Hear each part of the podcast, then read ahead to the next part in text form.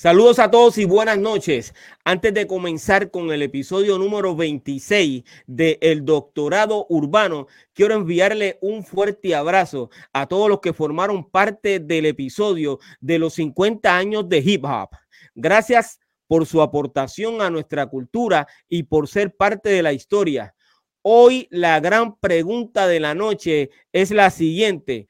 ¿Los productores musicales pueden fabricar un artista para que sea parte del género urbano? ¿Será posible fabricar a un rapero? Mm, quédate con nosotros porque hoy nos acompaña Angel López, una de las voces más privilegiadas de Puerto Rico, quien con canciones como María y A Puro Dolor se ganó el respeto de la industria musical y el cariño de todas las generaciones. Y como la historia es solo una, voy a presentar a la primera generación del rap en Puerto Rico, ¿ok? ¿Qué rayo, Juli? ¿Qué es esto? ¿Pero qué gracias, pasó aquí gra hoy? Gracias, gracias. Eh, me siento bien orgulloso de llegar temprano hoy, después de varios episodios de llegar tarde. ¡Eh, rayo, brother! ¿Pero qué está pasando aquí hoy? No hay luz. Pero, eh, no sé, no, yo creo ¿Será que Luma. cobraron? Oye, ¿me cobraron hoy esta gente? ¿Esta gente cobraron hoy? ¿Ah? Papi, los cheques están rebotando. están rebotando hay que... los cheques. Óyeme, hay que... hay, un hay que hablar con producción, brother. Óyeme, ¿cómo es eso, mano? Que aquí no hay nadie hoy. O sea, ¿dónde está BK Rap? ¿Dónde está eh, MC Base, ¿dónde está TNT? Wow. ¿Dónde está Specialeri? ¿Dónde está PJ Pérez? Sí, bro, ¿dónde están toda esa gente, mano? ¿Eh? ¿Qué es lo que está pasando? Mira, mira quién está aquí, mira quién está aquí. El gran MC Base. Mira, papi. Óyeme. MC Base, ¿me escuchas? Mira, ¿me oye? Sí, te escucho. es que estoy, desde, estoy desde aquí este, en, en en, en, el, en el callejón. En el callejón. Papi, pero óyeme, el, quiero que el, sepa, óyeme, quiero que sepa que ya estamos en vivo, ¿ok? Eh, para que okay. sepa que ya nuestros seguidores están eh, viendo este podcast. Hoy tenemos una cantidad eh, impresionante de seguidores conectados. Gracias a todos de todo corazón por estar eh, todos los lunes con nosotros a las 9 de la noche. ¿Ok? También tengo por aquí a Don, Don, Don Fígaro. Saludos, Fígaro. ¿Cómo tú estás, brother? ¿Me escuchas? One, two. Wow, wow, wow. One, Oye, ¿qué, ¿qué, ¿qué, está pasando, brother? ¿Todo bien? Madre, no sé, man. Pero te escuchas bien, tranquilo, te escuchas El lunes bien. es Monday, es Monday, es Monday, lunes, Monday Blues. Papi, dejen, tienen, que, tienen que dejar eso los fines de semana, brother. Hay que, eso hay que pararlo ya.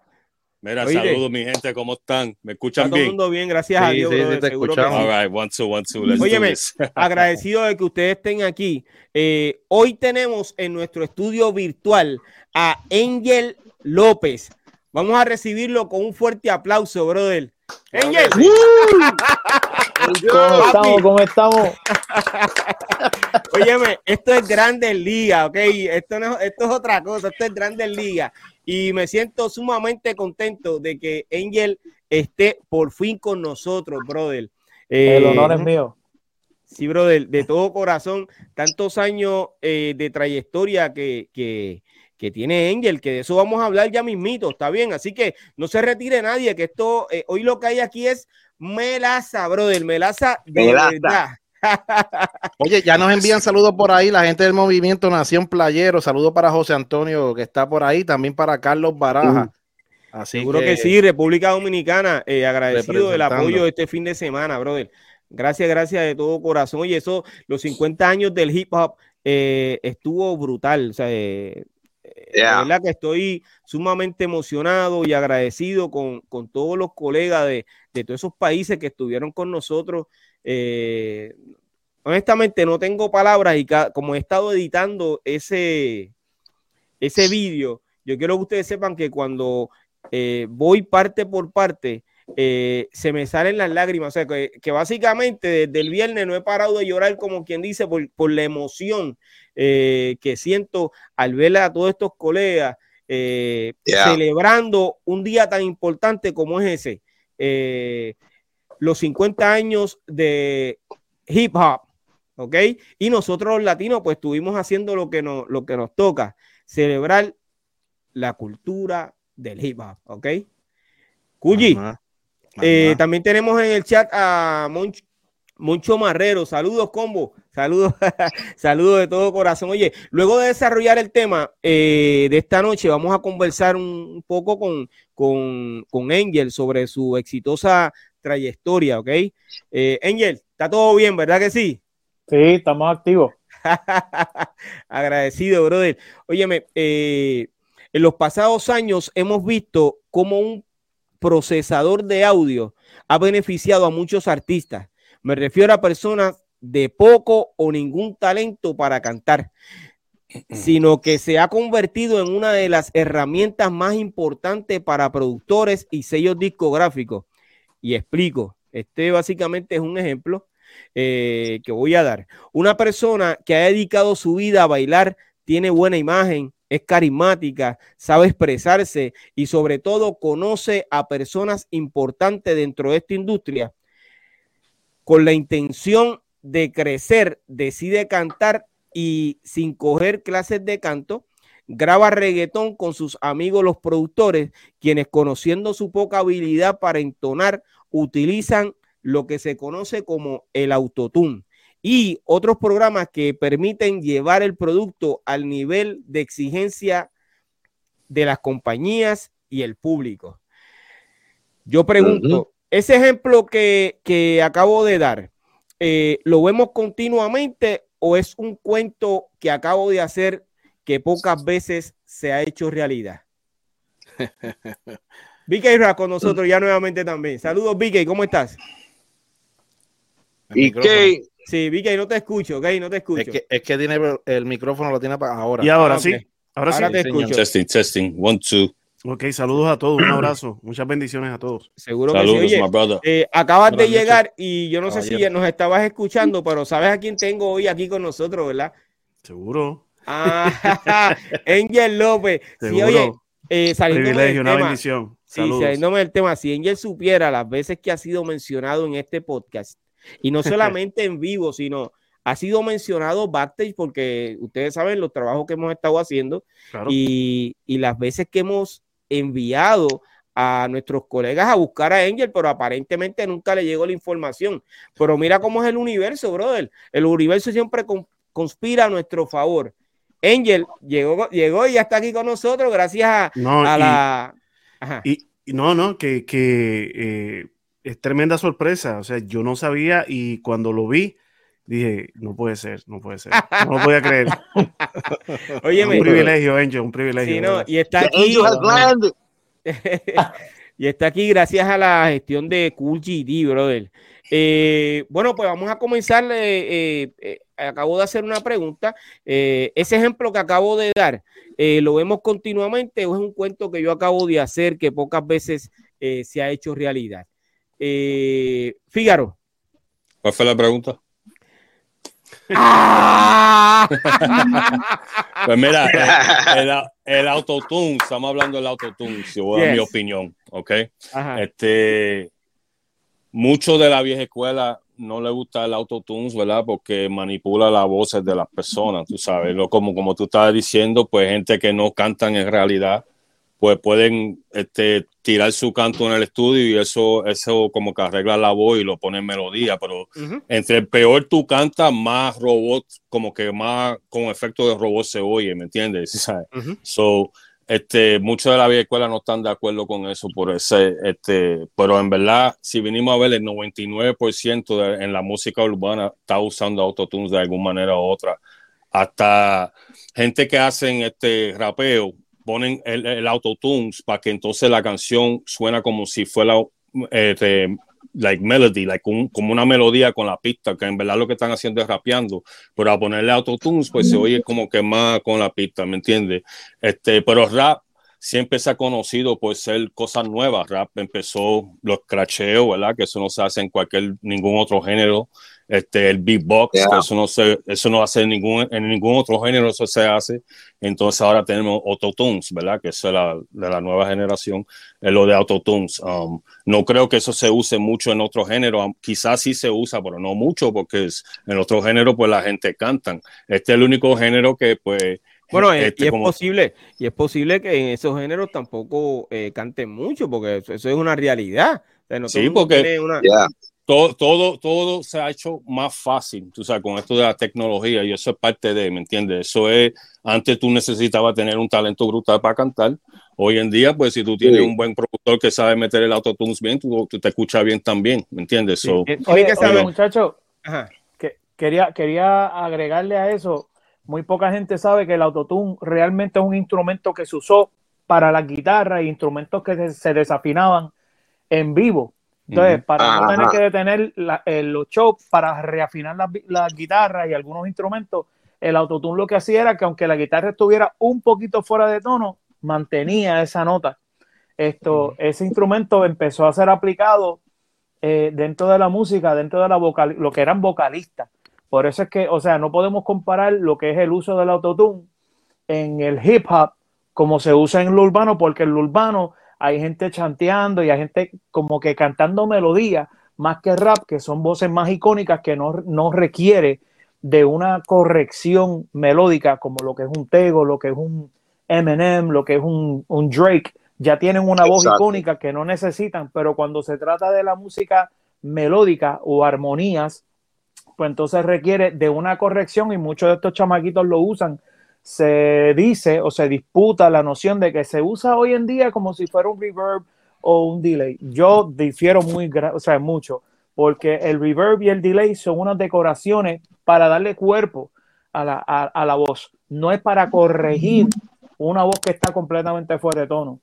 ¿Entiendes? Pero igual, hoy en día eh, la industria, y esto no viene de ahora, esto viene de muchos años, esto, yo no sé si ustedes se acuerdan, una de las canciones de Cher más populares era Do You Believe? Esa fue una de las veces que, eso se escuchó bien claro que el autotune estaba en todo su apogeo hasta 10.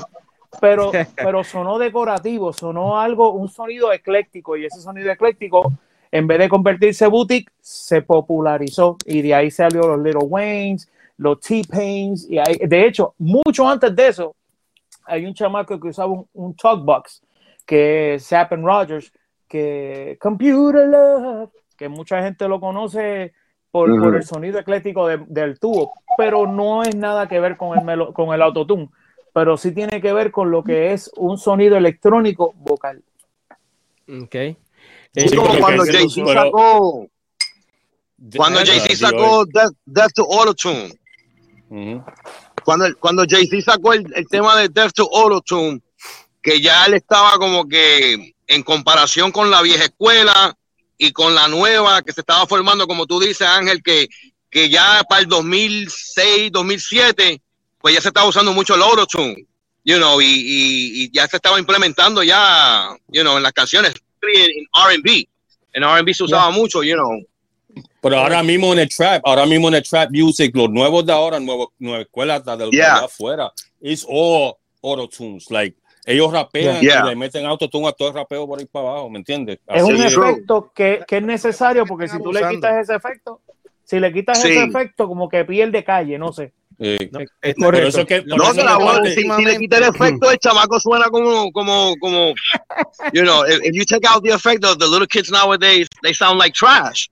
You know, It's Pero like, por eso yeah, que en parte que por eso que en parte que suenan iguales, because they all use the same effect, ¿tú me entiendes? Están exactly. todos usando el autotune por ahí para abajo, you know what I'm saying? Sí, bueno, And you, eh, know what, you know what's worse? You know what's worse?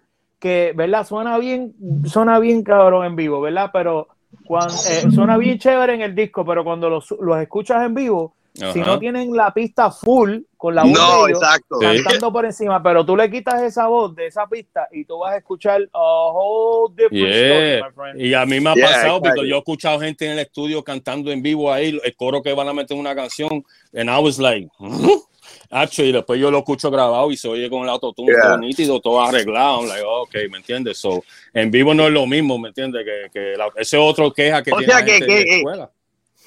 Eh, hay, hay, dos artistas ahora, fíjate, con el autotune. Está el artista artista, entonces está el artista AI, porque ya eso es artificial intelligence then, you know? It's like, oh, shit, AI artist, concierto. That's where we at, that's where we at, baby. El concierto with the AI. Básicamente, básicamente de eso estamos hablando. Está el que eh, verdaderamente tiene talento y está el que es fabricado eh, básicamente por productores musicales y sellos discográficos por, eh, para poder eh, generar dinero en, dentro de esta industria. BK, ¿qué opinión tú tienes sobre el tema? Bueno, es que todos han mencionado cosas muy válidas, pero, pero pensando en el público y pensando bueno, en el artista, eh, que vende su, música, sea por streaming o lo que sea, y pensando en aquel artista que puede presentarse en vivo, yo pienso que muchos de los artistas o de las personas que hoy día están grabando no tienen ni en su sueño que van a presentarse en un estadio. Es simplemente se, conforman con los views, se conforman con los streamings, se conforman con los downloads, se conforman con todo eso y, eso está bien para esta generación, ¿verdad? Nosotros éramos los que buscábamos más estar en el party, en el disco, en el concierto, en el estadio, etcétera, etcétera. Pero, pero para ellos, eh, con que tengan un millón de downloads, that's perfect, that sounds, great. Y, y ellos alcanzan eso y la realidad es que a ellos no les importa cómo se van a sonar en vivo, porque ellos no están pensando en cómo yo voy a sonar en vivo, ellos están pensando en mover su música, en mover eso. No solamente está Autotune, está Wavetunes, está Melodyne, son, son diferentes eh, herramientas. Yo recuerdo la primera máquina que yo tuve, la compré allí en Plaza Carolina, eh, en, Radio Shack, que lo anuncio porque ya no está pero, pero eh, era una cajita chiquitita. No sé si te recuerdan que, que, tenía un river. No sé si esto va a sonar así o no, pero, pero mm. eh, eh, bueno, no sale. Pero anyway, traté, traté, traté de hacerlo. Usaste River, tú usaste Delay, tú usaste eso, pero para esta generación o para la generación de, vamos a decir, los últimos 20 años o los últimos 15 años, el Autotune es parte de, de, de, su, de, es otro instrumento para ellos. Mira, para decir, para agregar a eso, lamentablemente nosotros estamos viviendo en, un tiempo y durante los últimos 20 o casi 30 años de la industria, nosotros hemos visto lo que es la injusticia de la industria, lo que las casas disqueras le meten un billete bien fuerte a un chamaquito que es lindo, a pesar de que no tiene las destrezas vocales y a los artistas realmente con talento, pues se convierten en unas amenazas y los tratan de apagar. Yo soy víctima de eso, yo estoy claro. ¿Entiendes? Mm. Pero la diferencia está en la perseverancia y lo que tú le educas al público. Mira, nosotros no somos maestros, yo no estoy para darle clases a nadie. Yo simplemente quiero darle siempre a, darle a, conocer al público de que hay variedad musical. Y dentro de la capacidad mental, tú reconoces cuando hay un producto falso, completamente chicle, y cuando hay un producto genuino. Entonces, cuando el producto es genuino, eso tú lo sientes aquí en el corazón, tú sabes, y, perdura. Eh, hoy en día nosotros tenemos artistas que tienen 20, 30 éxitos. Ahora mismo te pregunto que le menciones dos o tres y nadie se va a acordar de ellos. Ahora, todo el mundo sabe lo que son los éxitos de Madonna, todo el mundo sabe lo que son éxitos de obviamente los 80, los 90, del hip hop. Nosotros sabemos lo que es Rakim, nosotros sabemos lo que es Eric B, nosotros sabemos quién es Wu-Tang porque había un movimiento tan impactante donde la música, yo me acuerdo que tuvo una discusión con un muchacho que dijo, no, porque es que antes había una, se monopolizaba y se escuchaba una canción un año. Dice, pero es que una canción buena dura un año. O sea, y dura 20 años, pero ahora mismo ustedes hacen canciones desechables cada dos meses no le dan tiempo a ver hasta dónde pudo haber alcanzado esa canción. ¿Me entiendes? Y, dijiste dos meses, y dos meses yo creo que es mucho. Es mucho, sí. Hoy día, semanal casi sacan una. Sí, y es que la plataforma te exige eso. Eh, he escuchado a colegas de la industria hablando en podcast sobre cómo funcionan estas plataformas y eso es lo que, eso es lo que ocurre. Eh, hay tanta gente grabando hoy, eh, básicamente el género que está dominando el mundo, que es reggaetón eh, que tú como artista tienes que mantenerte colaborando con otros artistas o grabando tu propia música continuamente para poder tener algo. Es como nosotros que estamos haciendo ahora estos episodios, pues nosotros salimos semanalmente. Si nosotros saliéramos una vez al mes, no nos viera nadie. Eh, porque, porque, la gente está pidiendo contenido. Eso es lo que ocurre. Pero entonces, Angel, eh, básicamente te adelantaste a una pregunta que, que tenía, que tengo. Esta mm. situación de fabricar artistas, ¿tú crees que ha limitado la participación de los artistas que verdaderamente eh, saben manejar su instrumento vocal? Yo creo que yo creo que es una cosa que es obvio, es obvio y es lamentable dentro de la industria porque el público se alimenta de lo que la industria, la gente que tiene el billete, eh, publica y mercadea. Cuando tú no tienes los recursos, por más bueno que tú cantes y por más decente que tú eres, la gente no le importa las buenas noticias, la gente no le interesa, pero tienes que meterte en corrupción, tienes que meterte en bochinche, para que entonces eso se convierta eh, relevante, para que la gente hable de ti, ¿me entiendes? Y lamentablemente el talento no caduca, lo que, lo que es bueno no caduca. Entonces yo no tengo prisa, ¿me entiendes? Pero de verdad que, o sea, yo tampoco soy un teenager, yo empecé hace como treinta y pico de años y ya llega el momento donde se me ven un poquito las canas. Antes yo tenía pelo. a todos, a todos. Pero, pero esto está, esto está afilado, ¿me entiendes? Yo puse un comentario antier y yo dije, esto que tú ves aquí, esto no es fácil. Esto lleva años de perfección y aguanto presión para convertirme en un diamante. O sea, yo he tenido que aguantar una presión. Yo he tenido que aguantar una presión en esta industria porque las mismas disqueras, sabiendo lo que yo doy, Ninguna me ha llamado, ninguna me ha dicho, oye Angelito, vente, vamos a hacer algo, porque no les interesa. Ellos lo que quieren es ver cómo, cómo agarran un artista, lo mercadean, le ponen un lacito bien lindo y le sacan el jugo y después los descartan.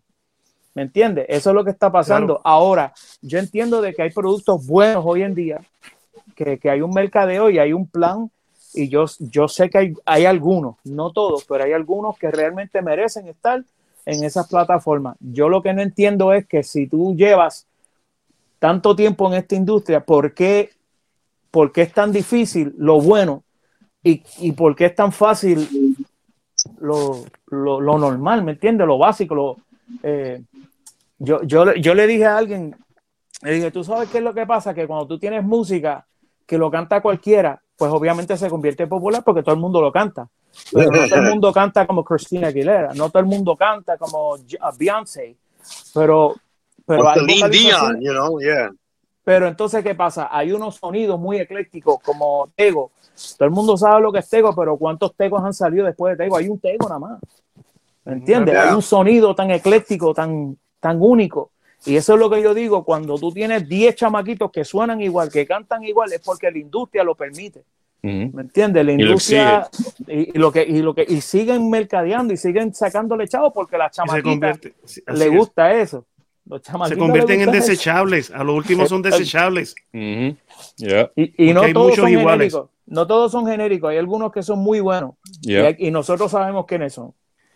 Mira, eh, Angel, pero dame un por ciento. ¿Tú crees que de un 100%, eh, cuántos son eh, que no son, ¿Cuántos son genéricos y cuántos no? Tú sabes que yo iba a hablar de por ciento, pero dale, se la tiraste a ellos. Espera, yo te voy a decir algo bien claro. ¿Tú sabes cuántos artistas urbanos ahora mismo son realmente cantantes baladistas o bachateros? Pero están metidos en el urbano porque es lo que está pasando. Pero realmente no son urbanos. Mira, Luis Fonsi es un ejemplo perfecto. ¿Ok? Rake es otro ejemplo perfecto que está metido en el urbano pero el tipo no es urbano. Eh, Enrique Iglesias, Enrique Iglesias no tiene nada que ver con lo urbano, pero ¿cuántos años lleva la industria empujando a ese chamaquito a cantar música urbana cuando nadie le compra un disco? Lo digo yo porque yo no le consumo el producto, porque para mí no es un producto genuino de lo urbano, pero hay chamaquitas que le encantan. Es así. Yo no puedo decir que no. Y no es que cante mal, es que no pertenece a ese género, pero hay, hay fórmulas donde tú conviertes estos artistas y los mercadeas en el género que está pegado. Antes de eso pasó lo mismo con la salsa. Los baladistas los metían en salsa y después de eso empezó el merengue y los metían en merengue. o sea, y habían 20 mil grupos de merengue. ¿Me entiendes? Tenían que tener su código de nombre o un chanteo o algo para reconocer cuál era quién. Hay algunos que se sobredestacaron, pero eso es lo que está pasando ahora, que hay una sobresaturación de, de, artistas. eso, mira, eso mismo, Ángel, eso mismo pasó con Palmeriento de los 90, con, con Proyecto 1, Ilegales, Sandy Papo, cuando el merengue cogió, merengue hip hop, este, cogió un twist también, you know, del merengue al merengue hip hop, porque era lo que estaba sonando, lo que estaba sonando en el momento. You know, yo, yo fui partícipe de, de, ese movimiento en, en, aquel entonces con el grupo que tenía eh, Demolition, you know, pero era como que, you know, mis raíces siempre han sido hip hop, you know, y a, yo meterle mano al merengue como Pochi, Pochi el de la Cocoman, he was my manager, you know, and he was, you know, um, he wanted que Fonovisa, porque como tú dices, el sello era el que quería el producto de, de, de, oh, merengue hip hop, es, eso es lo que hay ahora, tú me entiendes. Entonces, el proyecto uno tenía, el, se la llevó el tiburón, el tiburón, y Sandy Papo, los ilegales, y yo, yo dije, bueno, me, voy a zumbar de pie sin salvavidas porque imagínate, I gotta jump on the bandwagon, right? To see, a ver si funciona. o sea, quiere decir que tú grabaste Meren Rap. Sí, yo grabé Meren Rap en el, en el 96 con, con, con el sello Fonovisa. Y tenía un grupo que se llamaba Demolition. You know. Sí, sí, sí, sí. But, um, it, was it was what the what the industry was calling for it at the time 96 97 98 después salió fulanito con el hombre más famoso del planeta you know y la, la pegaron la pusieron en China pero you know it was like a movement que uh, entre medio de, de, del merengue y la rama del hip hop pues se fue formando you know y así por el estilo. But um, Bad Bunny hizo un merengue rap eh, hace poco y mucha gente han hecho you know eh, colaboraciones también eh, con, con, con, el movimiento, pero mm, así es la industria. La industria es eh, lo que se pega como chicle en maleta and go. you know? ¿Tú, sabes lo que pasa, Tú sabes lo que pasa también con los autotunes, que, que como que no le quita como el sentimiento a la, a la gente que cantan. You know, like, tú escuchado esa música que esa gente canta, que se te paran los pelos, brother. O sea, eso no pasa tanto con el autotunes. ¿Me entiendes lo que te quiero decir? Por lo menos en mi opinión. Tú estás queriendo decir que cuando tú escuchaste a puro dolor de Angel. Exacto, un ejemplo. Angel, Angel es el, ejemplo perfecto. Este hombre canta demasiado, ¿me entiendes? Y este hombre canta unas canciones que se te paran los pelos. Pero si tú estás cantando con el autotune, papi, como que le quita ese feeling. ¿Tú me entiendes? No sé si me entienden, pero le quita un feeling. Sí, Saludos a todos, Perdone que llega, haya llegado tarde, pero estaba en una diligencia ahí. Saludos. Oye, ese que ustedes ven ahí es Javier Pérez. Eh, lo invité para que estuviese con nosotros hoy en el doctorado urbano, eh, ya que eh, Special Eri se había excusado esta tarde. y entonces él pues vino a, colaborar con nosotros. estuve hablando de este tema con Javier esta tarde, entonces él me mencionó algo importante, me mencionó que yo creo que lo, que lo, que lo diga él mismo, en el género urbano, ¿quién comenzó utilizando el autotune? Mira, eh, saludos, buenas noches a todos, ¿verdad? Y a toda la audiencia. Buenas noches, papi. Del doctorado urbano, mano, me siento súper bien porque ese hombre que está ahí arriba mío, papi, y a mí no me importa porque yo soy, papi, fanático full del hombre. Este, eh, así que, mira, el que empezó a trabajar eh, lo que fue el autotune fue DJ Blas, que fue el que, el que cambió, el que cambió después de Playero, Nico, que fueron los que empezaron a hacer ritmos inéditos de reggaetón fueron, fueron ellos. O sea, fue, fue Blas. Porque si tú te pones a ver, vino Blas, después vino Looney. O sea, Nelson, Nelson tiene su, espacio porque Nelson fue el que, el que le abrió la puerta a, a Looney. Pero, pero Blas fue el que cambió la vuelta. O sea, todo esos ritmos de, si tú te pones a escuchar las, canciones de Speedy, las canciones de Speedy, todo eso, reggaeton sec, todo eso que grabó, eso fue Claro, pues eso, que eso lo sabe todo el mundo. Claro, porque, óyeme, tú compárame una, compárame, compárame una canción de Speedy o compárame, vamos un poquito más atrás, olvídate a puro dolor. Vamos atrás la canción que grabó Angel con Big Boy. O sea, mm. o sea vamos, vamos, a, vamos a escuchar voces a voces. Tú sabes, escucha, escucha la evolución de, un tito de violencia musical a un tito de, del amor ¿Entiendes? O sea, si, si, si venimos a los cambios de voces, son drásticos. Escucha, escucha la voz de Manuel cuando cantaba, escucha la voz de Manuel cuando contaba Underground a cuando grabó con DJ Blast. O sea, son cambios. Obviamente, a mí no me molesta como, como, como fanático, como, o sea, a mí no me molesta porque son evoluciones. Pero, como dicen, hay personas que, que como para mí, un cantante neto de la música urbana es Don Omar. O sea, que tú lo puedes poner a cantar cualquier tipo de ritmo y te, y te lo va a dominar de, de cualquier manera. Pero el autotoncito, pues, pues tú sabes que eso es como, como le pones como un nitro a una motora. Esa, esa, eso es, ellos lo ven, ellos lo ven de esa manera. Oye, acabas de mencionar a, Don Omar, eh, y yo quiero incluir que eh, dentro de esa línea también está Divino. Divino tiene una voz espectacular oh, y, canta bien. O sea, yo creo que esa es la línea, Don Omar. Eh, divino. Este, e, ellos son del poco por ciento, del poco por ciento que de verdad. Ciento de, de, voces reales. Exacto. no, y que graba reggaetón y, y, se escucha, aunque básicamente. que es un musicazo. Bueno, ahí pues yo creo que tengo mi. Yo creo que el autotune está todavía ahí. ¿Y tú sabes a quién, de los, Sí, yo creo que sí. yo creo. Con Kenny. Con Kenny. Sí. tiene, tiene, papi, te voy a decir porque yo lo he escuchado grabando y lo he escuchado grabando a capela. Ok. Y no, Kenny canta. Kenny canta. Ok. Kenny, Kenny canta, pues te puedo dar yo fue de eso que lo he visto ahí, ahí. Kenny canta. Y otro que, que, que, para mí, para mí, esta es mi opinión, yo no sé los muchachos, este, especialmente Javier, que yo sé que está más metido ahí en eso, Pucho aunque, rapea. ese es de la nueva escuela, ese es el más completo de, de todos. de todos. Es el más, es el más completo. Pero ese rapero. canta, rapea, tira, escribe, todo. Pero canta, oye, que tú le escuchas. Pucho canta, Pucho canta, Pucho canta, Pucho canta también. Bueno, Pucho, eh, eh, eh, soy fanático del trabajo de Pucho, quiero que sepan, honestamente. Pero básicamente lo que es cantar, ¿sabe? que es entonar eh, porque hacer coro, pues ustedes saben que nosotros hemos podido hacer nuestros propios coros en nuestras canciones, pero cantar una canción de la A a la Z eh, y afinar son otras cosas. Exacto, son otras cosas, ¿me entiendes? Entonces, eso es lo que ocurre en el género, que eh, el autotune ha llevado a esta gente a, a escucharse bonito y a ser del agrado del público. Mira, está mencionando también a, a uno de los colegas de nosotros, la vieja escuela, Mikey Perfecto y a Tony Dice por ahí, a Tony Dice. y a Tony Dice, brother, sí. O sea, que fíjate, Tony, Dice. Fíjate, Tony Dice, para mí, yo voy en la misma línea que tú vas con Ken White.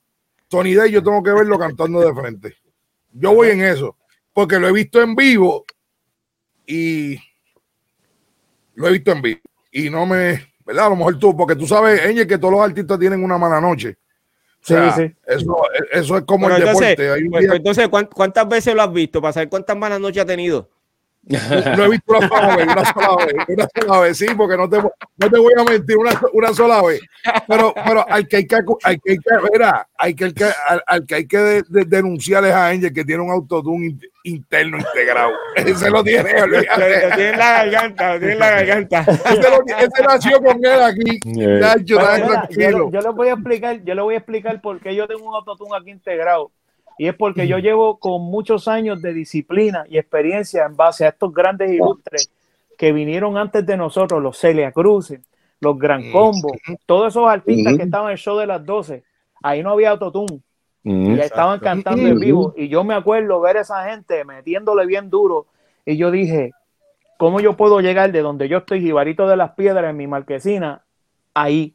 Y durante muchos años de experiencia tuve que practicar y disciplinarme y encontrar lo que es mi voz interna con mi voz externa, porque muchos chamaquitos por dentro juran que cantan como Frank Sinatra, pero por fuera, si no llega a ser por autotune, papi, son un, catástrofe. Entonces, nosotros también tenemos que reconocer de que hay mucha gente que técnicamente nos ha facilitado para muchos artistas de hoy en día eh, unas, unas carreras muy lucrativas. Que si llega a ser para nuestros tiempos, como digo yo, en los 90, un poquito antes, estuvieran ¿me entiendes? Haciendo otra cosa. Eh, sin embargo, nosotros tenemos que reconocer de que hoy en día se hace tan fácil un chamaquito eh, emprenderse a una carrera porque está demasiado muy fácil hoy en día. ¿Me entiendes? O sea, no, no, hacen, no tuvieron que hacer lo que yo tuve que hacer, lo que ustedes y muchos de ustedes se han tenido que, que comer brea muchos años para llegar a, a cubrir por lo menos ni, ni un 10% de lo que nosotros hemos soñado hacer. Porque un mínimo, sí. tenemos, tenemos algo en común, todos los que están aquí presentes, es que nosotros todavía tenemos hambre para conquistar y seguir trabajando en nuestra, en nuestra música. Y, hay, y hay otros chamaquitos que salieron de la nada y ahora mismo están viajando el mundo y básicamente nosotros no conocemos básicamente ni su... su, su Fíjate, me gustaría aportar algo. Tengo, tengo, tengo, tengo, y perdona, ¿verdad? Que tengo, estoy, estoy de acuerdo con Angel hasta cierto punto. Pero lo que pasa es que yo venía viendo el programa. Lo que pasa es que hoy, hoy hay un problema. Que tú puedes ser el mejor cantante y si no le brindas contenido a las personas, no, no, o sea, no, no estás en nada. Y no solamente en la música, en todo. O sea, en todo, en deporte, en todo. Porque ahora la gente lo que está, lo que está pidiendo es contenido. Tú mencionaste que antes había que ir al show de las 12 a promocionar esto, lo otro, sí. Y te consumían. Ahora tú vas a la televisión y no te consumen. Entonces, ¿qué pasa? Si tú no tienes una si tú no tienes una, una, una, una cuenta de Instagram o de Facebook que, que tú la tengas bien encendida, puedes cantar lo mejor del mundo y no te van a consumir. Y eso es lo que pasa hoy en día. O sea, que, que, que, ahora mismo una disquera está más pendiente a cuántos followers tú tienes que a qué talento tú tienes. Lo has dicho, mira, yo he llamado, yo he llamado a varios artistas, varios colegas, no le digo artistas, colegas, personas que, que saben de dónde yo vengo, que saben lo que yo doy, porque aparte de que quizás yo no tenga millones de seguidores en Instagram, yo tengo millones de copias vendidas, papi yo tengo una la canción de la década, la canción de la década. y no tan solo a puro dolor, yo tengo mis ojos lloran por ti, hasta cuándo, entre el amor y el odio, canciones en películas, canciones en novelas, yo tengo una trayectoria. Cuando yo hago el acercamiento para hacer un feature, porque yo entiendo de que hoy en día necesito un apadrinaje de estos grandes ilustres que ahora mismo están bien parados. Porque ya la gente sabe que yo canto, pero no tengo ese respaldo en las redes sociales porque yo empecé tarde en las cosas de las redes sin embargo, cuando yo hago el, acercamiento, tú le ves la cara a ellos, Sacho, vamos a grabar, Angelito. ¿Qué pasa? A la semana, la gente de él, su equipo de trabajo, mira, eh, Kenji no tiene mucha gente. no es negocio, no es negocio, no es negocio. Entonces me descartan porque yo no tengo seguidores, eh, millones de seguidores en Instagram, pero, pero todo el mundo sabe quién soy, todo el mundo sabe la voz que yo doy, ¿me entiendes? Entonces como que es injusto a veces que, no lo digo por ellos, lo digo por el equipo de trabajo que no me da esa oportunidad o no se da la oportunidad de crear. Hoy en día hay fenómenos que nadie sabe por qué se pegaron y nadie no tenía ni seguimiento. Eh, fue un fenómeno. Gamma Style. Gamma Style. ¿De dónde carajo salió eso? Se convirtió en un fenómeno. Millonario hoy en día con una canción es increíble. Eh, o sea, hay canciones que hay que decir de dónde salió esto y cómo se convirtió, cómo fue, cómo se ha convertido en un fenómeno.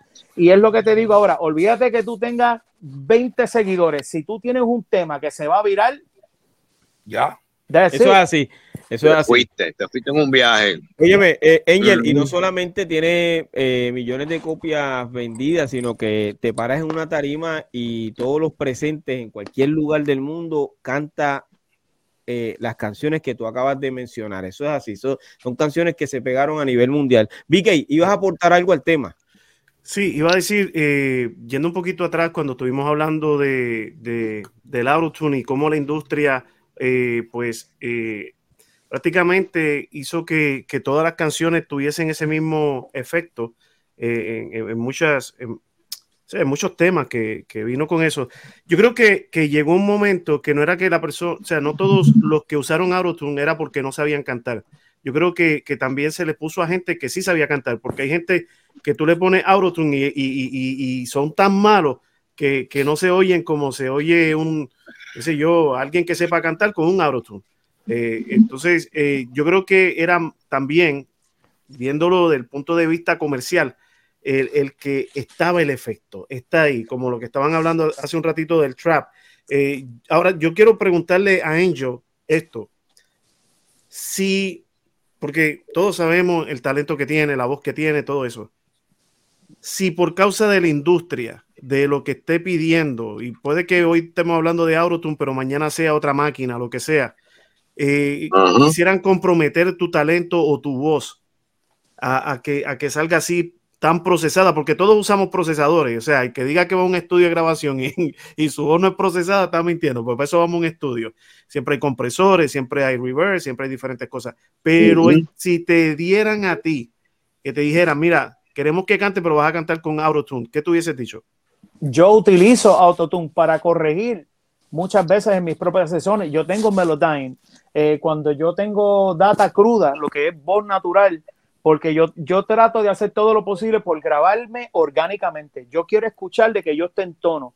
Y sin embargo, se lo envío a cualquier productor urbano hoy en día y lo procesan por lo mismo, por el Melodyne, por el Autotune y le dan ese color, ese yo no sé cuál. Ese brillo. es, parte, es parte de, de, lo que la industria, o sea, de lo que el género requiere. ¿Me entiendes? Recientemente yo grabé un tema con William, con Don Omar, el tema eh, No puedo olvidarte, y ese tema de Pain is Love, del disco de Pain is Love, fue una cosa impresionante porque de lo que yo grabé eh, a lo que salió, eh, cuando Night, Night fue el que me grabó en los estudios acá en, Orlando, esto de verdad que fue una cosa impresionante, como ese proceso de donde, de donde yo escuché a lo que terminó o sea, una, y obviamente yo lo digo con toda honestidad, no es que yo cante bien o cante mal, pero cuando tú tienes un ingeniero y un productor que sabe utilizar las herramientas de la nueva tecnología, papi, hasta el, más bobo suena duro, ¿me entiendes? Y, eso, y yo ronco, ronqué cuando escuché eso, porque de verdad que me sentía como, oh, yo tengo una, yo tengo una oportunidad de meterle a este bien duro, porque antes yo tenía que cantar sin ningún tipo de filtro, ahora hay filtro y todo para yo no tener que, explotarme una cuerda vocal. Eso así. Oye, quiere decir que eh, hoy día es más fácil para la juventud incursionar en la industria musical sin talento que ir a la universidad y tardarse unos años en lo que consigue un título universitario. Claro. claro. Definitivamente. Pero, pero miren, miren el género, miren el género este urbano dominicano. Mire el honguito ese, mira, mira este que sí, Dylan Baby, que mira este, eh, esos chamaquitos que lo que han hecho es hacer, tirar dos, tres frases y tirarlos. o sea, Óyeme, porque todavía, todavía los chamacos, y no es por, ¿verdad? Y esto con todo el respeto, porque hay muchos del género dominicano que son buenos. Pero si, si, tú te vas, si tú te vas a, a, los chamaquitos de Puerto Rico, los de Colombia, te tiran una canción completa. Olvídate si cantan bonito o no cantan bonito, pero si tú te vas al dembow ese, son tres frases que me gusta, que me gusta, que me gusta, que me gusta, y ya, y, y el ritmo a, a, a 300, a 200, a ese, entonces, sí, eh, sí, entonces, por ahí arriba sí, a los 5 minutos. Sí, entonces, o sea, entonces, pero yo quisiera, pero yo quisiera que tuviera, como esos, como esos chamaquitos, gustan, ¿entiendes? Entonces, antes, entonces, antes, antes, tú, tenías que ver un, estos tipos que tenían que ir a tocar puertas y tú lo que veías en las emisoras eran los CD volando. Ah. tú llevabas tu demo, mira, para que me suene esto. Los CD volando. ¿Tú me entiendes? Entonces, entonces, ahora mismo, ahora mismo, el que quiere entrar a la música y, y no lo intenta es porque no quiere, porque tú te grabas tú mismo, haces un video, pones tu música, lo subiste y ya. ¿Entiendes? O sea, ahora mismo no, no, no hay excusa. O sea, ahora mismo no hay excusa para que nadie diga que, que, no puede hacerlo. Porque no necesita. Perdóname, perdóname. Dale, papá.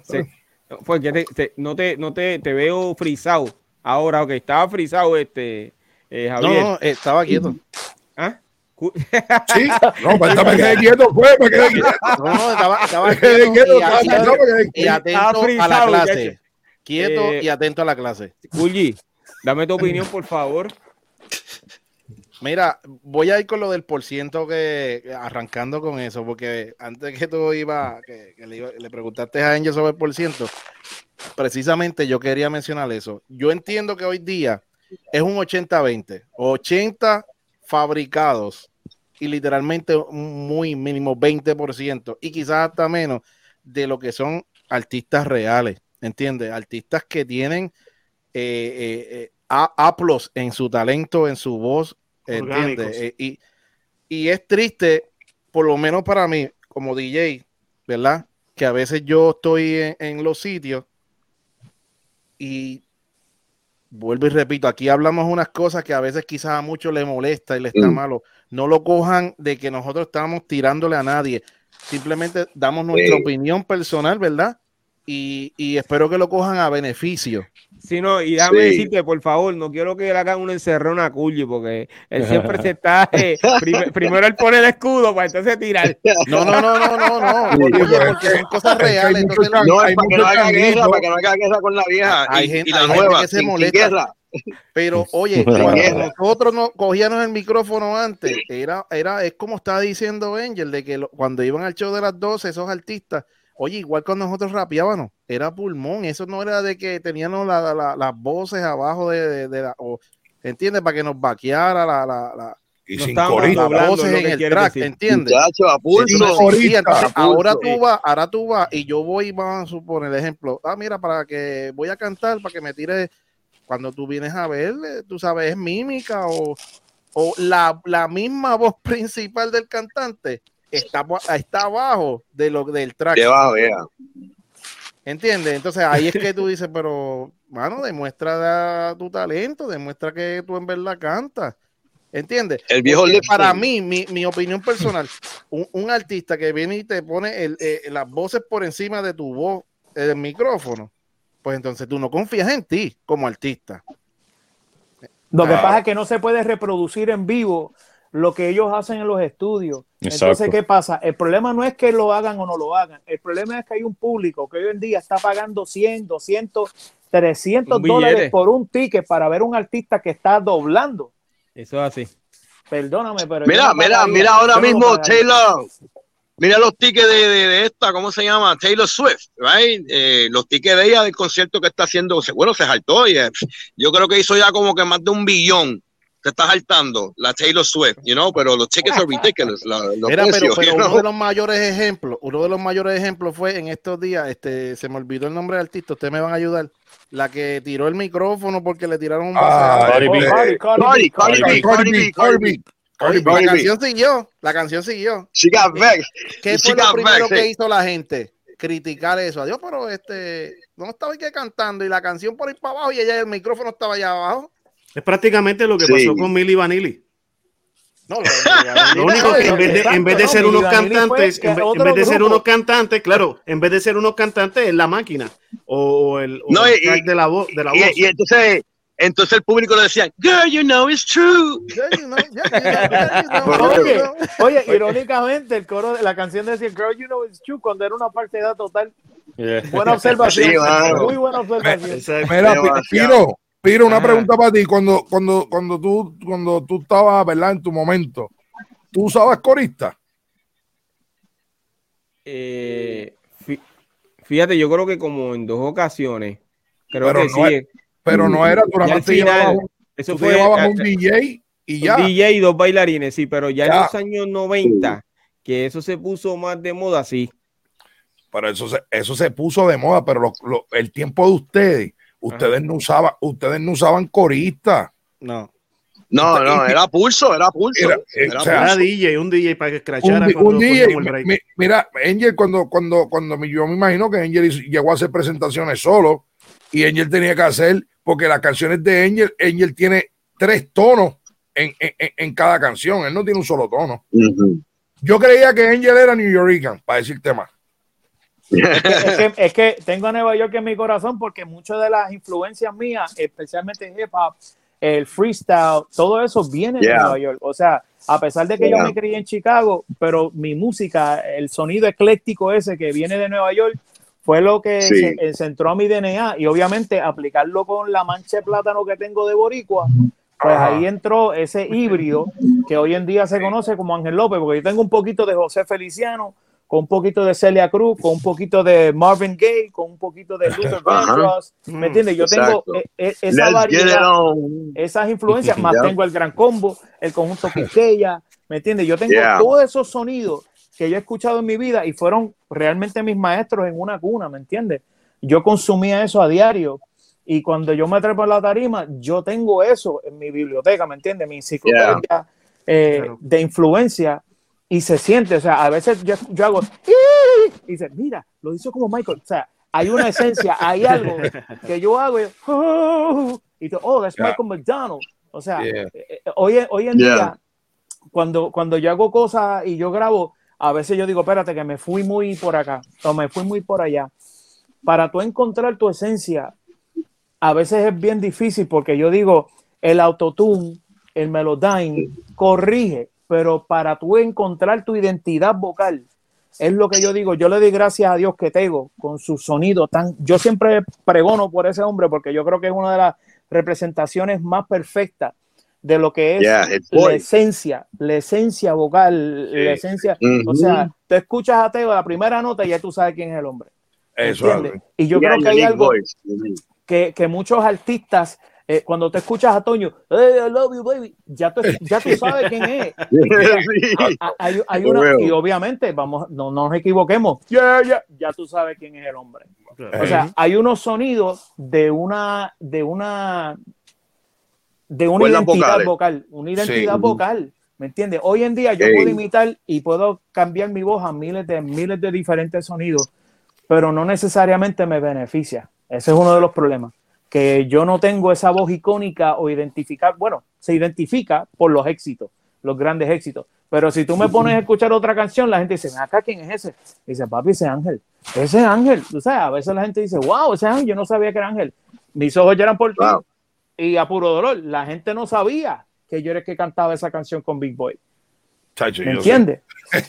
o sea, mucha gente, pero no, no, no la masa, ¿me entiendes? Y yo ahora en vivo, yo la canto en vivo completita. Y tengo un flow y un movimiento que la gente cuando la escucha se embarra. Pero es porque la gente no sabe. Entonces yo estoy viajando, gracias a Dios, a, a Madrid, a Centro Suramérica, a diferentes partes del mundo y llevo estos grandes temas y los represento sin tener estas personas, estos ilustres que me acompañaron en aquel momento, ¿me entiendes?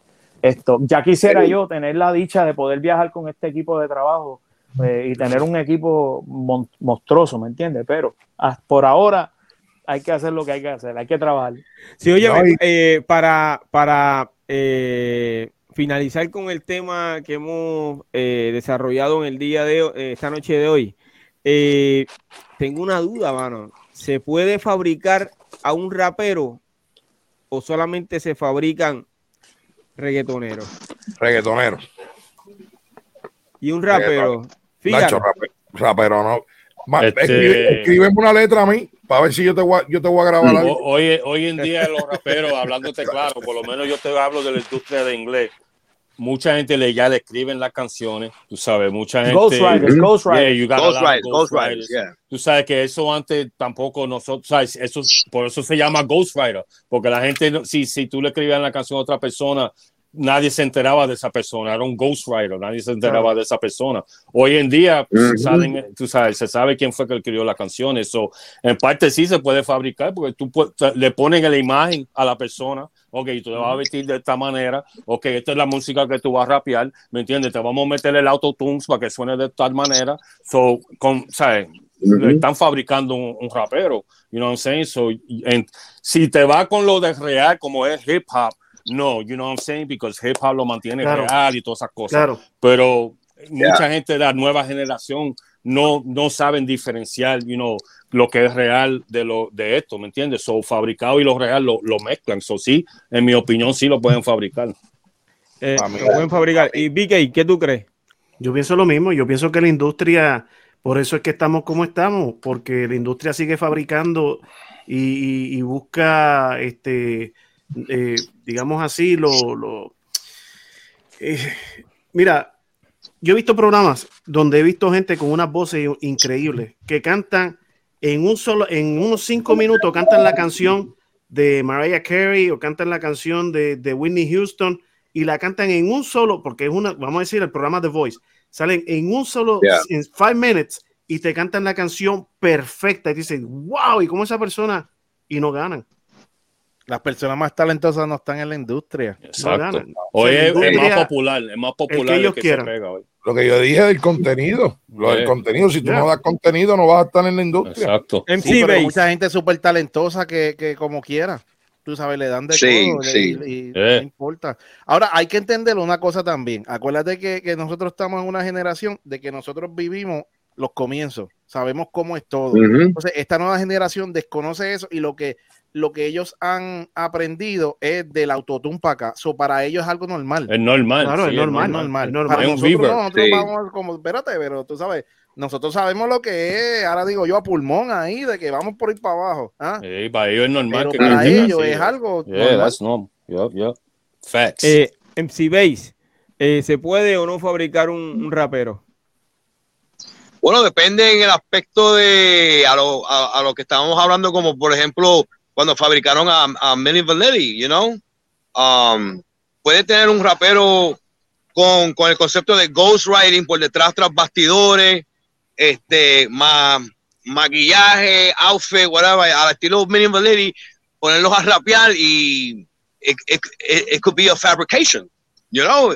Después que el artista, ¿cómo es? Se manifieste y, y meta mano en tarima y se pasa a ser el personaje, ¿verdad? Del, del intérprete de la canción, you know. Um, I think it's possible, but como, como hip hop por dentro, ¿verdad? De corazón, you know, my, my basic roots, you could, you could spot a fake a mile away, you know, so. Yeah. Eh, hay un dicho que dice, ¿verdad? Este, even a blind squirrel can find a nut from time to time. Yeah. So, but it's like I said, you you could spot a fake, but I'm saying the new generation yeah. don't spot the fake. They yeah. they see it like well, this, yeah, you know exacto. Like La generación, what is it? Estamos en what? Z? This is uh, Gen Z. So um, yeah, yeah, yeah, no doubt. You know what I'm saying? Ellos that's no, right. Ellos en estos podcasts. Por eso, por eso don't que a mí be, me, don't me, go be different. For for this new uh, generation, don't go be different. It's the same thing. Yeah. yeah. Como QGT, para yo es normal. Todo esto es normal. Mira, yo, yo, quiero, yo quiero decirte algo. Yo quiero decirles algo. Hay una cosa que no se puede fabricar. Hay, se puede imitar. Hay, hay gente que viene Ajá. de la calle y el hip hop es calle. Y tú lo escuchas en su lírica, lo ves en su rostro. Cuando los tipos se trepan en tarima, están expresando lo que ha vivido y están aquellos que se viven la película. Claro. Mm. Ellos no viven en ese mundo, pero ellos ya emulan y se sienten atraídos por ese concepto, pero no saben lo que es eso. Sí. Pero hoy en día hay un hip hop que es comercial.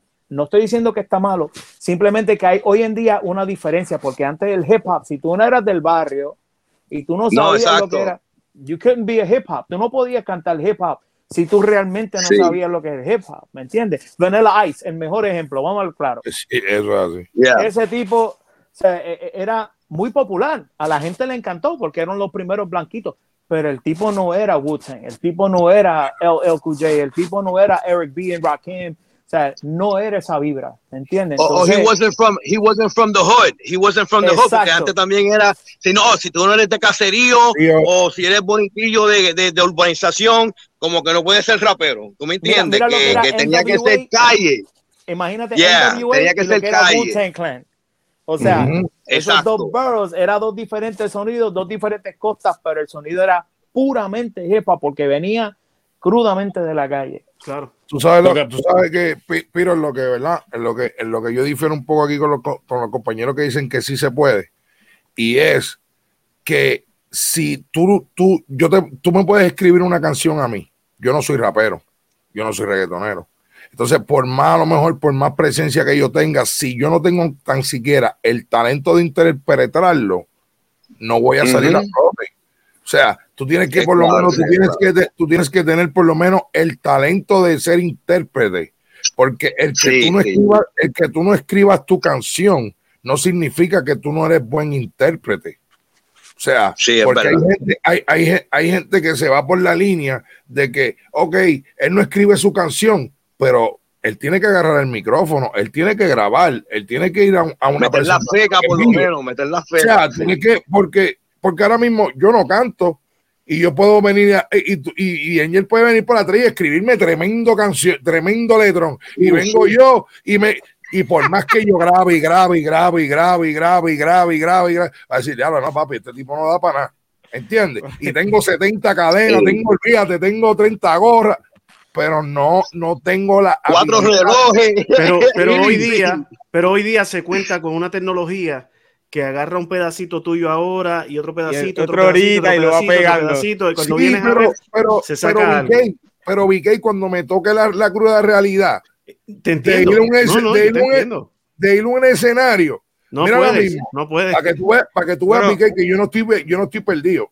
Yo te vi cantando en el live que, que, hicieron a yo creo que fue que, que ustedes estaban en Orlando, que, que cantó VK que lo estaban transmitiendo por aquí. O sea, yo lo no, papi, yo, yo, o sea. Sí, sí, con Montes. Sí, entonces, tú estabas cantando, ahí no había, ahí no estaba Piro, ahí no estaba Piro en la parte de atrás con un autotune, de VK, no. O, sea, o sea, ahí eras tú que tenías que mostrar tu talento y un talento que tú tienes nato. O sea, ahí es donde yo voy, que por más que tú trates de fabricar, porque hay tantos, porque hay tantas, tantas casas disqueras y tantos productores que han perdido dinero, por eso mismo tratando de fabricar y no pueden, hermano. O sea, tan siquiera el tipo tiene que tener un poquito, aunque sea algo, de, de, para poder salir. Ok, como estuvimos hablando, estuvimos hablando de Wilfrido Vargas, ¿se acuerdan? Cuando, cuando estuvimos hablando de Wilfrido Vargas, no se considera un rapero, pero tuvo el talento para rapear lo que rapeó en el jardinero. Y eso bueno, sí, en el jardinero, tú sabes, you know, en, ese, en ese aspecto. Pero el que rapeó no fue, no fue Eddie Herrera. Sí, sí, sí, sí. Herrera, pero en el disco de, en el disco de eh, sí, era la canción de Wilfrido, que ellos fueron los primeros que supuestamente emularon el rap en español. Pero si no, no, no, negativo, ah. negativo. Papi, eso, ellos, espérate, ellos espérate, eso, no, no, estoy preguntando, estoy preguntando. Eso, es tema otro, otro, episodio, brother. Sí, bueno. Ellos se saltaron. Déjame decirte. Eh, pero eh, eso es lo que han dicho ellos. Eso es lo que han dicho ellos, porque si escuchan podcast, han Ajá. dicho que los primeros que, que, que como que prácticamente rapearon en español, o sea, en una canción no, de no, no, no, no, no. fueron ellos. Mira, lo he escuchado. Mr. Chic, Mr. Mr. Chic, with, with, with Me Machine. Me mejor, Machine, Mr. Chic. Sí, that was the mejor. first, uh, you know. No, yo, hey, yo soy alumno de todos ustedes. Sí, no, seguro, a lo mejor. Yeah, yeah, yeah. No, no, pero en cuestión de disco, de grabadera, eso, yo personalmente, que me crié aquí en los New York, le doy el crédito a Mr. Chic from Mean Machine, you know? Wow. You know, les abrí las puertas de este ritmo porque tanto te fascina y te lo traigo en español para América Latina. You know, he, he, he put it on the map in 1981. So I was, I was, I was ah, a witness papi, to that. Pero ahí fue, ahí fue que nací yo. Eso es otro tema. Eso es otro ahí tema. Fue ahí fue. That's another podcast. That's another podcast. That's another podcast. Sí, mira, That's another podcast. Sal, salteró el gallinero, salteró sí, el gallinero. Sí, perdóname, es que ese tema, brother, ese es un tema difícil de tocar, pero ya nosotros lo hemos tocado en otros episodios eh, que pueden yeah, yeah, eh, yeah. verlo en el canal de las leyendas, ¿ok? Eh, Piro JM. Ahora vamos a hablar con, con el invitado de esta noche, brother. Angel López, eh, que ha estado dando su opinión eh, sobre el tema que hemos desarrollado en la noche de hoy, pero nosotros queremos conocer más de Angel, que aunque ha incluido, eh, básicamente nos ha contado eh, situaciones o experiencias y vivencias de él dentro de la música, eh, ahora nos gustaría que nos hablara un poquito más de, de, de, de cómo es que Angel llega a la industria musical. Angel, nuevamente te agradezco de todo corazón que estés con nosotros, ¿ok? De gracias, Piro, sí. y, y, gracias a ustedes, man. Gracias a todos ustedes por esta oportunidad, de verdad que siempre se aprecia y hablar con el corillo refrescante, como que alimenta, alimenta un poquito el alma. ¿no? wow. Gracias, bro. Óyeme, eh, ¿cómo tú conociste y cuándo conociste a, a Barón López? Pues mira, Barón, Barón lo conozco obviamente cuando él empezó en Puerto Rico, porque él venía de Nueva York y, y, conozco brevemente su historia cuando él llegó a la isla, pero obviamente era uno de los DJs de, alta reputación, ¿no? Entonces estaba trabajando y trayendo artistas de hip hop de, los Estados Unidos. Esto, y da la casualidad que mientras tanto, pues yo hacía cosas con mi hermana y mi hermanito, y yo nosotros tenemos un grupo de vocalización. Esto, y mi hermana se enteró de que había un talent show en Junco. Y nosotros yo soy un jibarito de las piedras. Entonces mi hermana dijo, mira, vamos a entrar en ese concurso, vamos a entrar en ese talent show, aunque ganamos o perdemos, lo importante es dejarle un cassette, que para, aquel tiempo había cassette, eh, y dejarle un cassette a Varón y que Varón le escuche y dejarle el número de teléfono por si acaso se interesa, pues que nos llamen. Eh, obviamente no ganamos ese día. Eh, pero muy curiosamente, al otro día, mi compadre, que puedo decir que hoy en día es, mi compadre, Varón López me, nos llamó, se comunicó con nosotros, vio todas las, las habilidades que yo tenía, todo ese, todo ese talento crudo y me dio la oportunidad de, trabajar dentro de su proyecto. En aquel entonces él estaba trabajando con TNT, él fue uno de los, realmente él fue uno de los primeros en hacer lo que era un compilatorio de, música urbana, underground. Eh, mucho antes de los playeros, mucho antes de Dinois, Barón López tenía un grupo, un disco que se iba a llamar Latin Legion.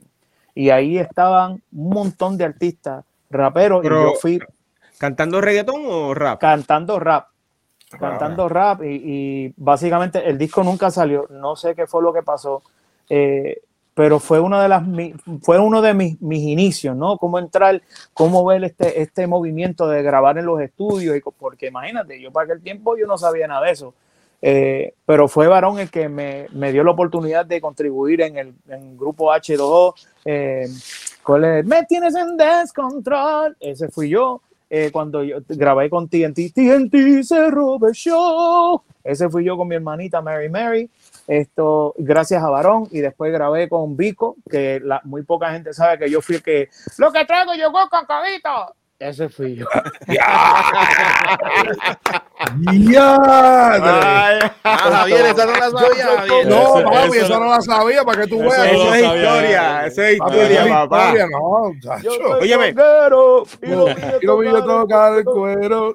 Ese fui yo, ese fui yo. Gracias a Varón, eh, formé parte, contribuí bastante.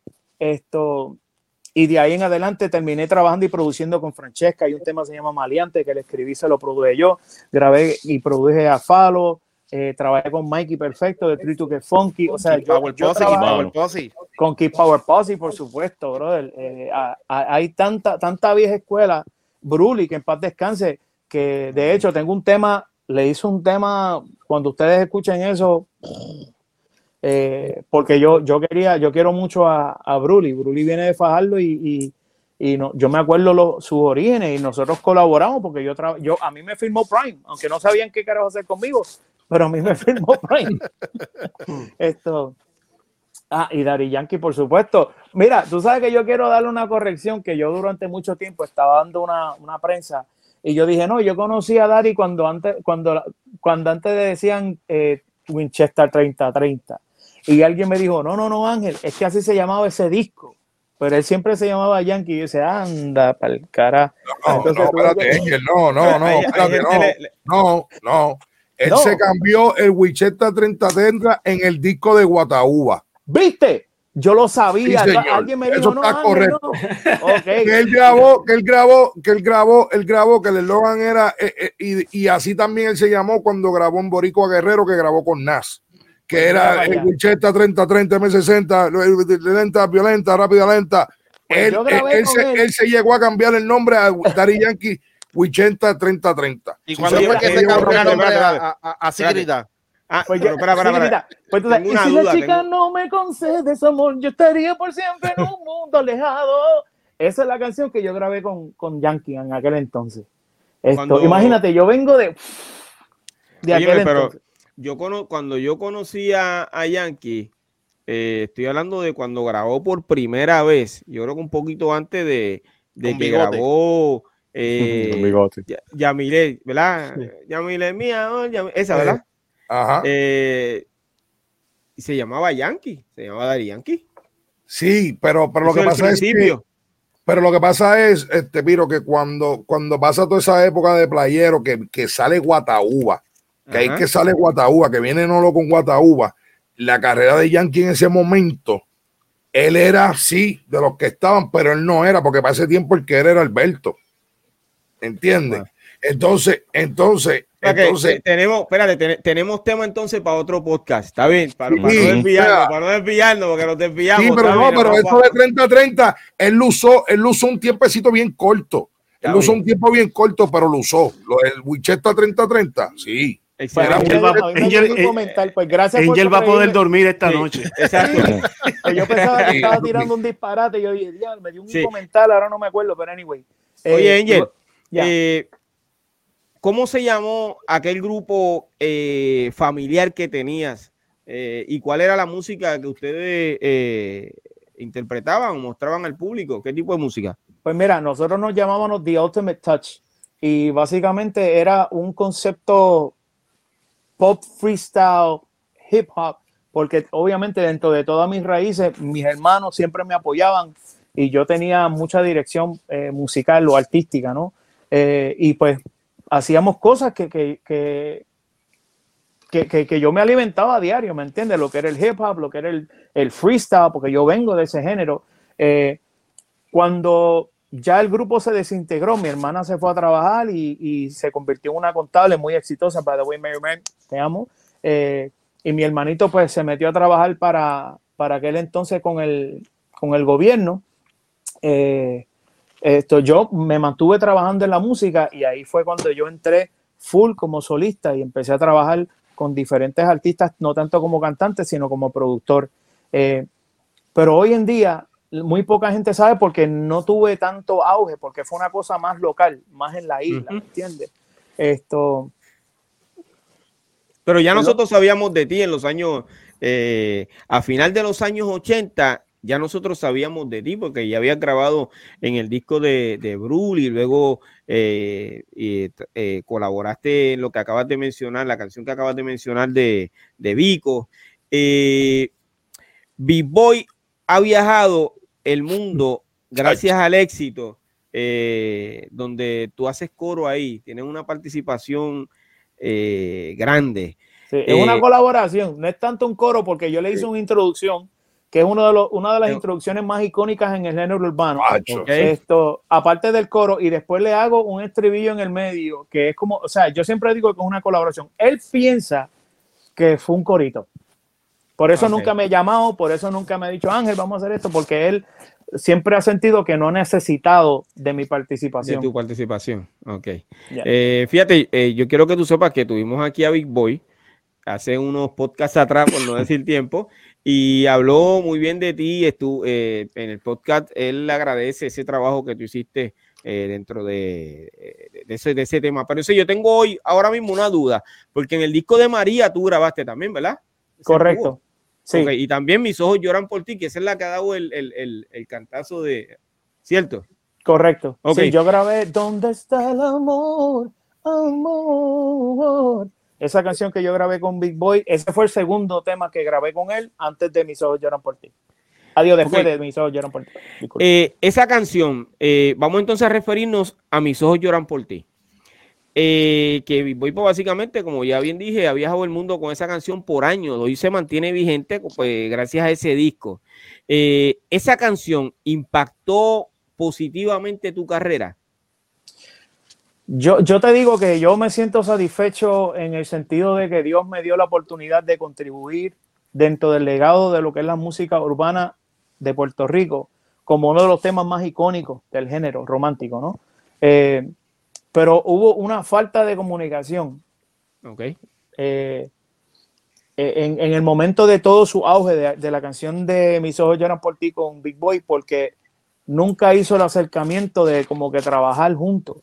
Y mm. nunca fue por una enemistad, porque al contrario, nosotros nos tenemos mucho, o sea, yo por lo menos le tengo mucho respeto, mucho cariño, porque, pero a la misma vez yo creo que él pues se lucró económicamente donde debimos de habernos contribuido, o sea, beneficiado ambos, ambos mutuamente. Eh, pero yo digo que lo que es de Dios, de Dios y lo que es César, César, y poco después entré al grupo de Son by Four y obviamente pues fui, participé cantando una de las canciones más importantes del género, eh, de, de, la música latina, eh, a puro dolor, obviamente. Eh, pero mucho antes y mucho después, o sea, y después de eso yo he seguido trabajando. fíjate, ya. esa era una de las preguntas que, que, te tenía, porque es que yo nunca vi a Angel junto a Big Boy en ningún lugar presentando, cantando esa canción. honestamente, no recuerdo haber visto vídeo, yo, no recuerdo haber visto ningún show en vivo. O sea, que nunca pasó nada, solamente eh, participaste de la grabación y se acabó. No, y no tan solo eso, él grabó el video y él me pudo haber llamado y dice, mira Ángel, vamos a hacer el video, whatever. Nunca hizo ese acercamiento, nunca se dio la oportunidad. Eh, yo nunca le di una razón para, para no hacerlo, ¿me entiendes? pero a la misma vez yo entiendo de que él quizás tuvo una, un concepto donde Ángel me está haciendo el corito y para aquel tiempo yo no necesito los coritos o el corista para hacer esto porque la canción es mía, ¿entiendes? Entonces eso es, eh, eh, o sea, no lo estoy diciendo que está mal, que lo hizo mal, simplemente que eso era su mentalidad y yo pues no le quito nada, ¿me entiendes? Eh, no obstante, yo entiendo de que creo que hubiese sido más beneficioso que cuando él presentara el tema, que por lo menos mencionara mi nombre o le dejara saber a la gente que fui yo, porque mucha gente, hasta el día de hoy, yo viajo a diferentes partes del mundo y la gente no sabe que soy yo el que lo canta. Pero tú, pero tú, la cantas en algún lugar. No, o sea, yo, yo le incluyo en todas mis presentaciones porque es una de las canciones más importantes, aparte de Apuro Dolor, Hasta Cuándo, Entre el Amor y el Odio, Elegiste Perder, todas esas canciones, pues yo le incluyo dentro de mi repertorio. Eh, y recientemente, eh, ¿cuándo fue? El 2019. Eh, por primera vez nosotros en Puerto Rico, en el Coca-Cola, eh, Nelson consiguió la oportunidad de, unir a, Big Boy y este servidor, Alberto Stahl, para cantarlo juntos por primera vez, porque nosotros nunca habíamos cantado esa canción en Puerto Rico juntos en vivo. Y fue una experiencia bien linda. O sea que lo, bien, bien linda. O sea que ya lo hicieron, ya lo lograron cantar juntos esa canción. Sí, o sea, después de, 20, después de 20 y pico de años, sí. Sí, sí, ok. Pero, que ya. eso no habrá sido problema de la misma disquera, porque para ese tiempo Big Boy estaba con Musical Production, que era lo mismo y de hecho, eh, y que tenían a Tito Roja.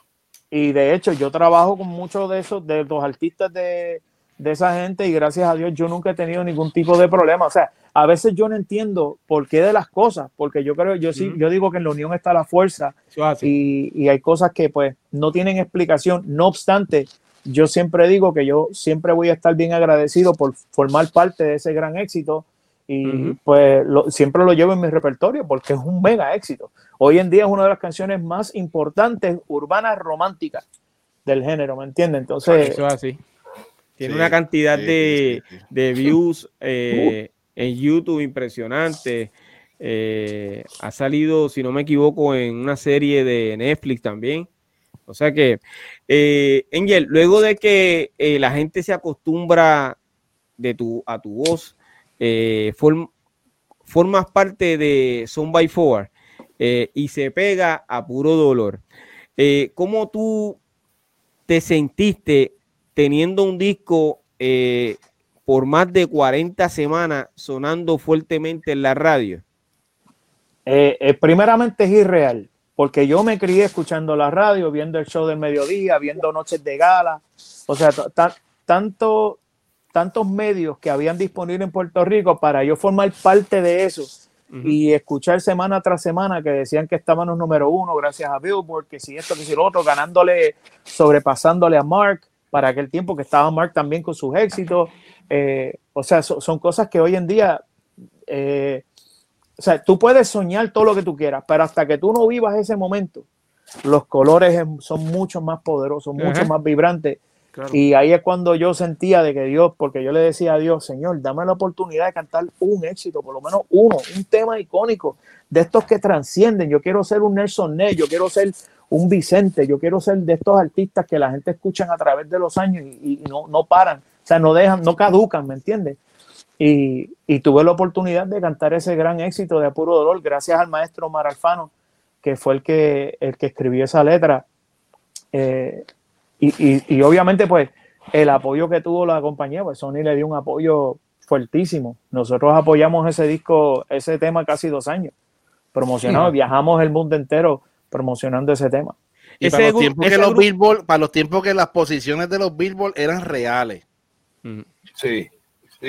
Porque, ¿qué, tú, quieres? ¿Qué tú quieres? no, otro podcast. Ese no, es que ya, es que ya lo tiramos. Ya lo tiramos. Es que, es que, se, es que se banquillaron con los raperos, pues. Oye, eh, Angel, eh, ¿en cuál de los países eh, que has visitado eh, has sentido un apoyo fenomenal o distinto al de los otros con esa canción? Mira, yo, yo creo que yo, no he ido a ningún país que yo no he recibido un cálido recibimiento. Eh, donde tú vas a cualquier diferente generación, sea de ahora, 10, 8 años, 70, 80 años, y tú vas a escuchar, tú vas a ver personas cantar la canción conmigo. Eh, los países tienden a ser un poco distintos. Puerto Rico es, tienen esa clave perfecta. Puerto Rico es muy disciplinado en la música. Si tú no le metes duro a eso, ellos te lo van a dejar saber. Eh, mm. México es muy patria. México aprecia cuando tú llegas, aparte de cantar sus éxitos, dejarle cantar, soy muy bien, que estoy afuera, y dejarle saber que yo también reconozco esa música. Tú vas a Centro y Suramérica y tú tienes que tener un poquito de tropical y tienes que cantarle a capela por lo menos un chin, porque si tú no haces eso, vas a tener problemas. Eh, y, cada, cada diferente país dentro de Centro y Suramérica te llevas un recuerdo tan hermoso, pero para mí es por las artes culinarias, papi. Y no digo las culinarias de la chica, sino las culinarias de la comida. Porque cuando tú vas a diferentes países, hay, hay una, hay, hay, la gastronomía es una cosa impresionante. Y, y me, me, bueno, se nota en mis cachetes que tengo una buena inversión de comida. Me encanta, me encanta. Esto. y eso es lo que yo me llevo. Eh, el grupo Son by Four. Eh, ¿Quién fue el fundador del grupo? Eh, ¿Funky Joe? Bueno, lo que pasa es que habían tres apoderados. Estaba Roberto Sueiro, estaba mm. Omar Alfano y Funky Joe, que fue uno de las de los, de las tres personas que formaban parte administrativa. Pero los muchachos, lo que es Javi, Pedro y Georgie, pues ellos eran primos, y, o sea, dos hermanos y un primo, y ellos trabajaban siempre juntos. Y yo fui el cuarto integrante a eso. Eh, a, lo que, a lo que se formó lo que es hoy en día. Ok. Eh, o sea que ese tema lo compuso también Omar Alfano. Correcto. La mayoría de los temas de, de, de Son by Four, de los dos discos, fue Omar Alfano que lo escribió. Wow, excelente. Hay una historia que cuenta Gilberto Santa Rosa, eh, que uno de sus éxitos, eh, él cuenta cómo se llevó uno de sus éxitos, el cual había sido escrito eh, para el grupo. Hablan un poco de, de qué fue lo que ocurrió en realidad. Pues mira, esa canción Omar Alfano la estaba escribiendo para mí. Eh, y cuando dentro, eh, en, en, la, en, las oficinas de, de, Roberto Suero llamó la representante de Gilberto y ella, y él, ella escuchó la canción por el teléfono y le dijo, Gilberto, dale que te está escribiendo la canción, Betty, búscala. Pero ella no sabía de que Omar me estaba presentando a mí la canción. Cuando Omar me graba la canción de una referencia, con el papel ahí en el atril para yo llevármela, memorizármela. Entró Gilberto con Víctor, porque sabes que para aquel tiempo ellos eran inseparables, siempre andaban juntos.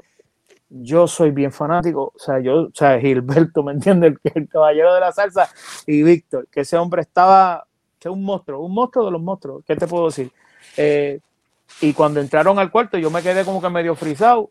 Y yo dije, ¿qué es esto? Entonces, de momento, Omar terminó de, de, de cantar la canción Gilberto paró la casetera, que pagué el tiempo de la casetera, abrió, se la puse en el bolsillo, agarró la canción, la dobló, el papel, y me dijo, ¿cómo tú te llamas, Angelito? Ah, pues mira, Angelito, discúlpame, pero esta canción es mía, Omar te va a escribir otra.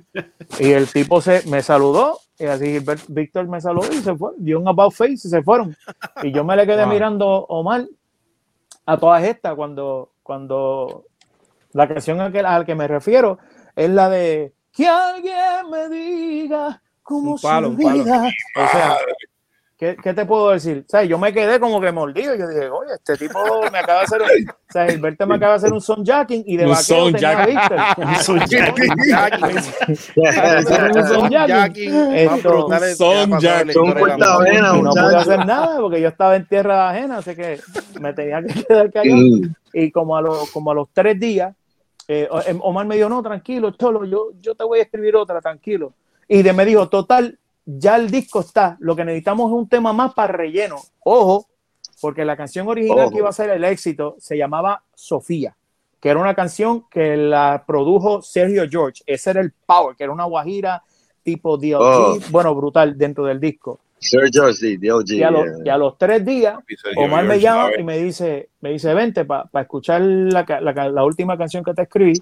Eh, y obviamente empezó a cantar perdona si te estoy llamando. Y yo, perdona si te estoy llamando. ¿Qué es esto? O sea, imagínate, en mi ignorancia, yo siempre digo en mi ignorancia, ya me sabía mala la canción. O sea, yo, ven acá, perdóname, ¿de qué tú estás hablando? O sea, yo, en mi mente, ¿qué estoy muriendo? Ah, el tipo se está muriendo. O sea, escuchar la canción y yo por dentro en, en mi ignorancia de niño exacto de niño, sí, no, predispuesto porque te habían, te habían robado la canción que tú querías cantar que ya tú la habías cantado entonces te vienen con esto con perdóname perdóname. Bueno tuve, tuve, la, tuve el atrevimiento de una vez Omar terminar de escribir eh, de enseñarme la canción le dije Omar ¿quién le va a gustar esto bro? esta es la canción más patética del mundo a nadie le va a gustar eso. Y ojo, que esta la voy a tener que cantar, que muy bien, con una sonrisa, no se puede. Y Omar me mira los ojos, mira, míralo, porque él tampoco sabía. O sea, tú, yo digo, todas las canciones tuyas son tus bebés, ¿sabes? Tú, tú, le tienes cariño a todas, pero a veces no tenemos grandes expectativas, solamente grandes ilusiones y esperanzas. Y él me dijo, tranquilo, Angelito, que mira, esta canción posiblemente lo que venda son 50 mil copias. 50 mil copias. 18 millones de copias después, multidiamante. Hoy en día considerada una de las canciones más importantes en la historia de la música latina de todos los tiempos. La número dos, o sea, vamos a hablar claro. Hay que decir que cuando tú le pides a Dios con fuerza y con fe, todo es posible. Amén, amén, amén, amén, amén, papá. Esa, esa, canción todavía el sol de hoy, tú vas a, a los cruceros y tú la escuchas para que tú estés claro. Hoy, hoy, hoy. Quiere decir que, que esa petición tuya, eh, que tú le pedías a Dios que te permitiera grabar un éxito, lo logró. O sea, Dios, Dios te bendijo con ese éxito. Yo creo que sí, yo creo que no tan solo eso. Yo quiero, yo quiero que ustedes entiendan esto.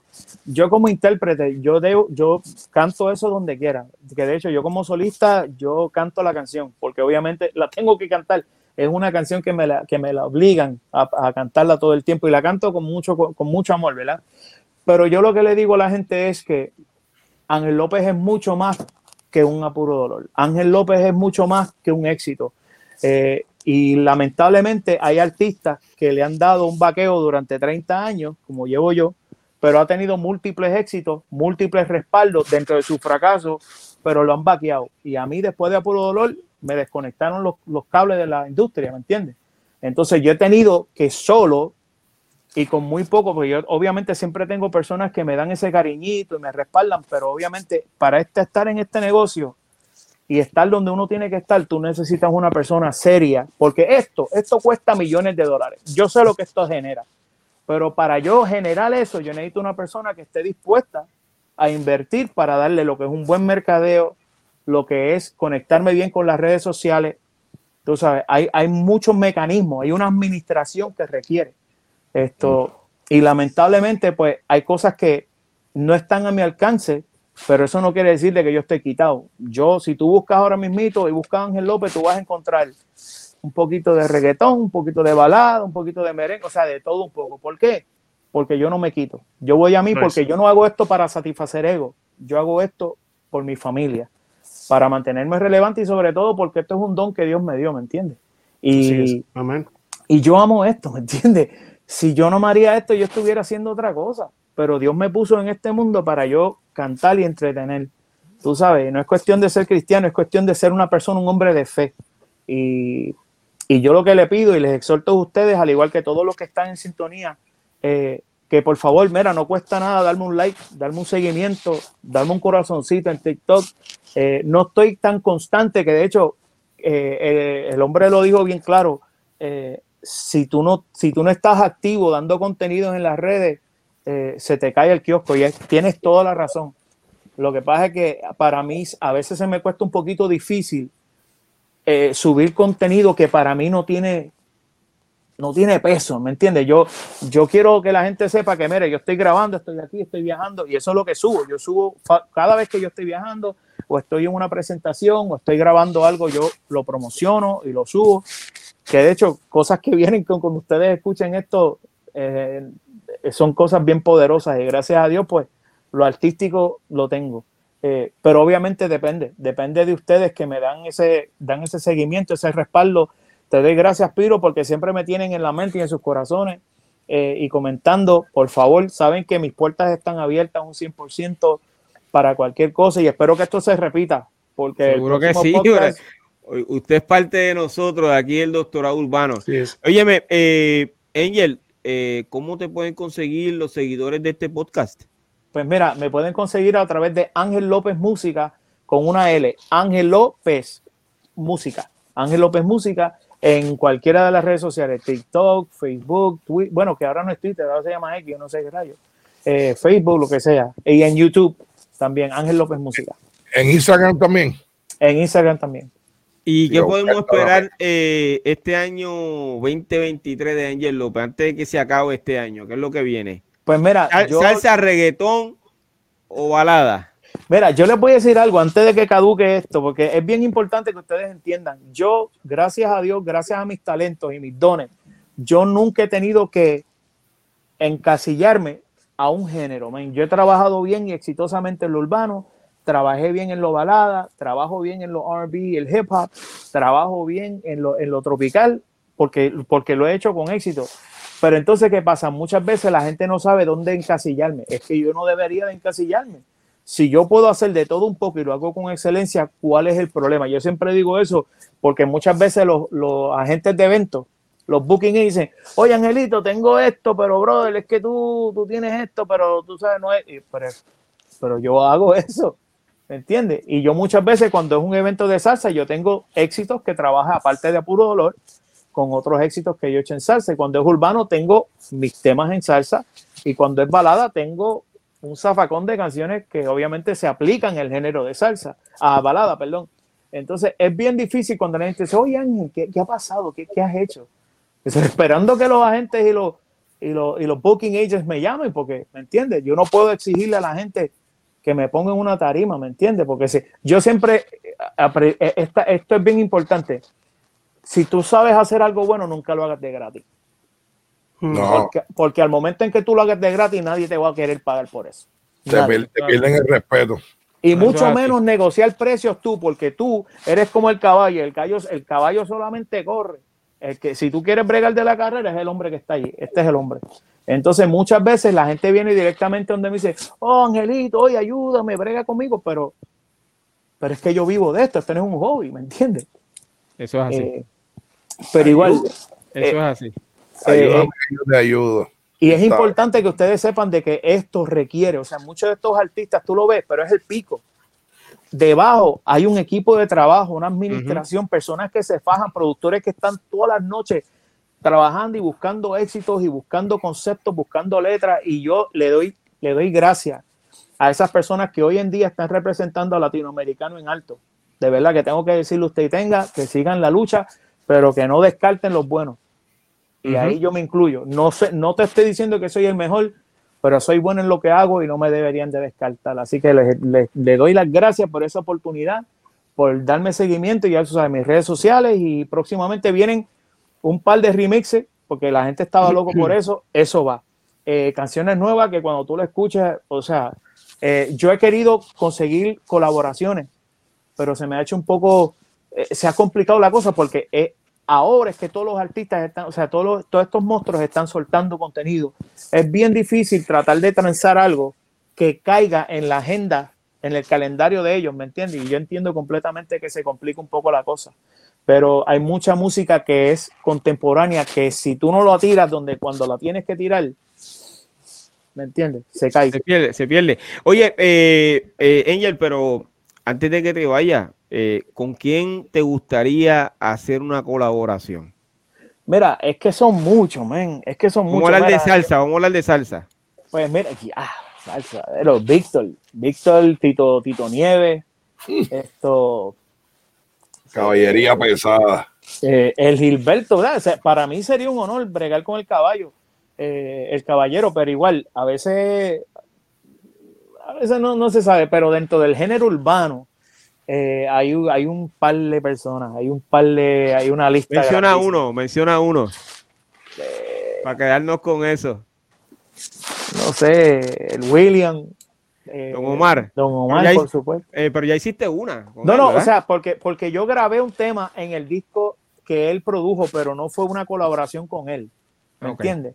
Eh, pero obviamente lo que es un Bad Bunny, eh, un Farruko, esto, un Yankee, papi, eso, o sea, hay tanto, hay tantos dentro de este género que, bueno, hay una sorpresa que viene, no puedo decirla, pero pendiente, porque lo que viene es, candela, de verdad, es candela. Es una sorpresa, no puedes decirlo, pero vamos a estar nosotros pendiente a eso y espero que cuando salga esa sorpresa, pues eh, te comuniques con nosotros para que vengas y, nos des la primicia, brother. O por lo menos hables de, ese, de, eso que va a salir. Eh, yo te deseo mucho éxito, hermano, y eh, si no eres el mejor, eres uno de los mejores y tú has conquistado el corazón de, muchas generaciones que desde esa canción de Mis ojos lloran, por ti hasta después de Apuro Dolor, todavía la gente eh, canta lo que tú interpretaste. Y eso es una bendición, brother. Hay que sentirse, eh, como bien tú lo dijiste, bendecido, ¿ok? Eh, porque tuviste, wow, ¿cómo le podemos llamar a eso? La gracia. sí, la, gracia, la, bendición, la gracia. favor de Dios son muy pocos eh, dentro, de este, dentro de esta industria que han logrado lo que tú has logrado, ¿ok? Son muy Gracias un montón. Eh, una vez más te deseo mucho éxito y agradecido de que hayas dicho que sí y espero eh, tenerte nuevamente con nosotros aquí en el doctorado urbano. mi gente, vamos a despedir a Angel López, brother. Gracias un montón. De los más grandes, hermano. Agradecido, Gracias a ti por estar con nosotros, de verdad. Wow. Qué privilegio. Una bendición, brother. Gracias, Ángel, de nuevo. Por haber aceptado, aunque, mira, oye, una cosa bien importante, cuando yo le hago el acercamiento a Angel, le digo, Angel, mira, para tenerte acá, Angel me dijo, no me dejen fuera, yo quiero ir para allá, quiero estar con ustedes, pero con una emoción que yo dije, wow, ¿quién diría, verdad? Tú sabes, él mostrando esa humildad, uno, uno viéndolo claro. de, como este artista, ¿verdad? Que siempre hemos admirado y que él también quería estar aquí con nosotros, para nosotros también, o sea, para mí en ese momento yo escucharlo y lo comparto con ustedes ahora, eh, wow, eh, fue algo emocionante, créanme. y cuando ustedes me quieran volver a invitar, me avisan con tiempo que si estoy disponible, saben que voy a caer aquí otra vez. Mira, déjame decirte, ya que, ya que Kulgi te retuvo, yo quiero que sepas que Special Eri eh, cuenta una unas anécdotas que tuvo contigo en los años 90 o algo así. Eh, la verdad es que hoy no pudo estar, pero hubiese sido bien, bien interesante, brother, de que él eh, y tú pudiesen contar lo que hicieron en, no, recuerdo si fue en tu primer disco, algo ocurrió. Eh, son, grandes, son grandes anécdotas y un, un gran talento y un gran ser humano y espero que para la próxima podamos hablar y compartir porque de verdad son lindos recuerdos que fueron nuestras bases y orígenes. Eso es así, eso es así. Bueno, tenemos que despedir nuevamente a ella con un aplauso, así que, papi. Dale, Éxito, hermano. Hacia adelante siempre, ven. El primer artista que lo hemos despedido doble. Seguro que sí, brother. Pero es una bendición, brother. Cuando yo entré, que yo lo vi, cuando yo entré, que yo lo vi, yo hice como que, Wow. Hoy estamos. Hoy. Super. Sí, Grandes Ligas, papá. Grandes sí, sí, sí, en el doctorado urbano, ¿ok? ¿Veis? ¿Cómo estás, brother? Te escucho, eh, soy como un volcán listo a punto de erupción sin compasión. Cuando rapeo a veces pienso en destrucción. Estamos chilling winning. chilling winning aquí en los, en los New York. Eh, vamos a saludar a Alfredo Rosario que está en el chat. Eh, con nosotros, también Villarreal Clásico, Carlos Barajas, eh, Rey J, eh, Bobby Batallanos, eh, Alejandra Ramírez. Mira, ese es mi corista, para que sepa. Alejandra, Ramírez. wow, saludos, saludos. Y Alfredo Rosario es mi hermanito. Okay. De la Marina Urban Legend. Marina Urban Legend. Ya no es mi pana, porque no es mi pana allá de Conérico. O sea que la familia nos está viendo. Estamos pegados. Sí, sí, sí. sí estamos, pegados. pegados. Saludos a mi esposa. Alfred es una leyenda. Alfred es una leyenda, papá. Mira, a mí me da risa porque mira la cara de Fígaro cuando dije eso. Mira, esto es como, como cuando éramos chamaquitos, te recuerdas que uno decía, te lo presento, ¿qué le ofrece? Un cofre mágico con el número 13. Tú sabes, uno tenía que rimar rápido. Te lo presento. ¿Qué le hunde? Eh, el dedo mágico. Eso me recuerda. Eso me recuerda. Espérate, eso me recuerda. PG-13, PG-13. Eso me recuerda cuando este, salió la canción mía City City por el, por, por el radio y lo que yo le dije a todos los familiares fue, dale, llame a radio, llame a la estación, papi. Yo tenía todos los familiares llamando. Todos hicimos eso. Ponlo de nuevo. Todos hicimos eso. ponlo en oro video para que llame de nuevo. Será la primera fanática de uno, la familia. Obligado.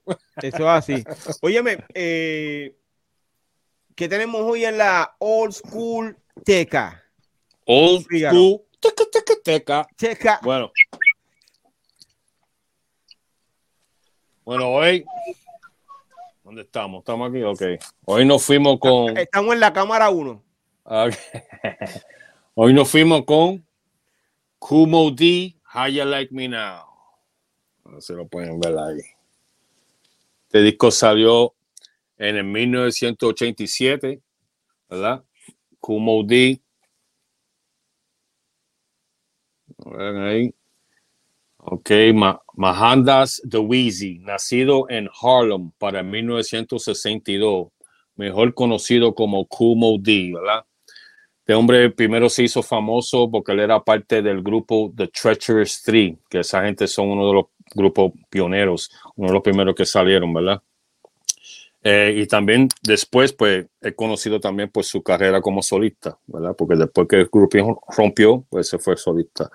En el 81, este, Kumo D es reconocido porque él es parte del primer reto, tú sabes, como competencia de rap que hubo. Y no fue una competencia, sino un battle, tú sabes, una tiradera, que fue que ellos estaban cantando como Treacherous Street en un sitio y también estaba cantando Busy Bee, que yo le había mencionado a, Busy Bee cuando lo de Roxanne Shante, que Roxanne Shante tuvo una competencia con él y supuestamente Roxanne Shante pero ganó, pero no se lo dieron porque era mujer.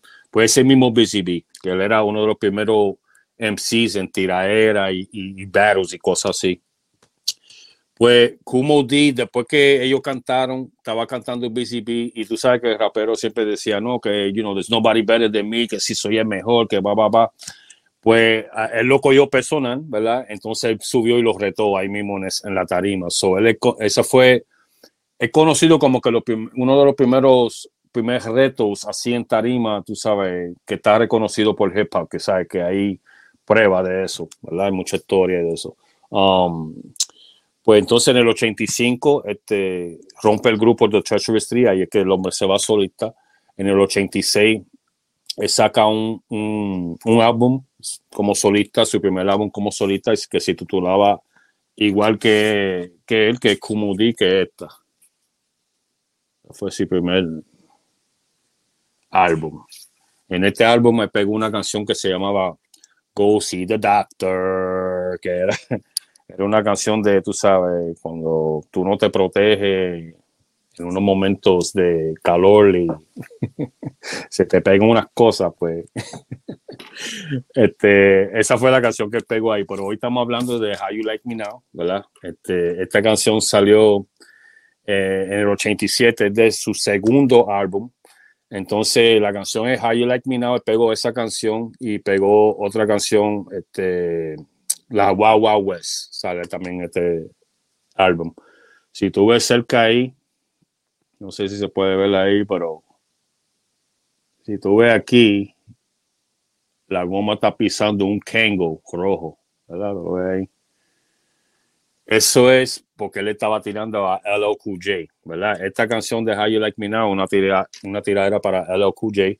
Incluso en el álbum, pues sale este, pisando el cango rojo que siempre usaba LOQJ, estaba famoso por eso.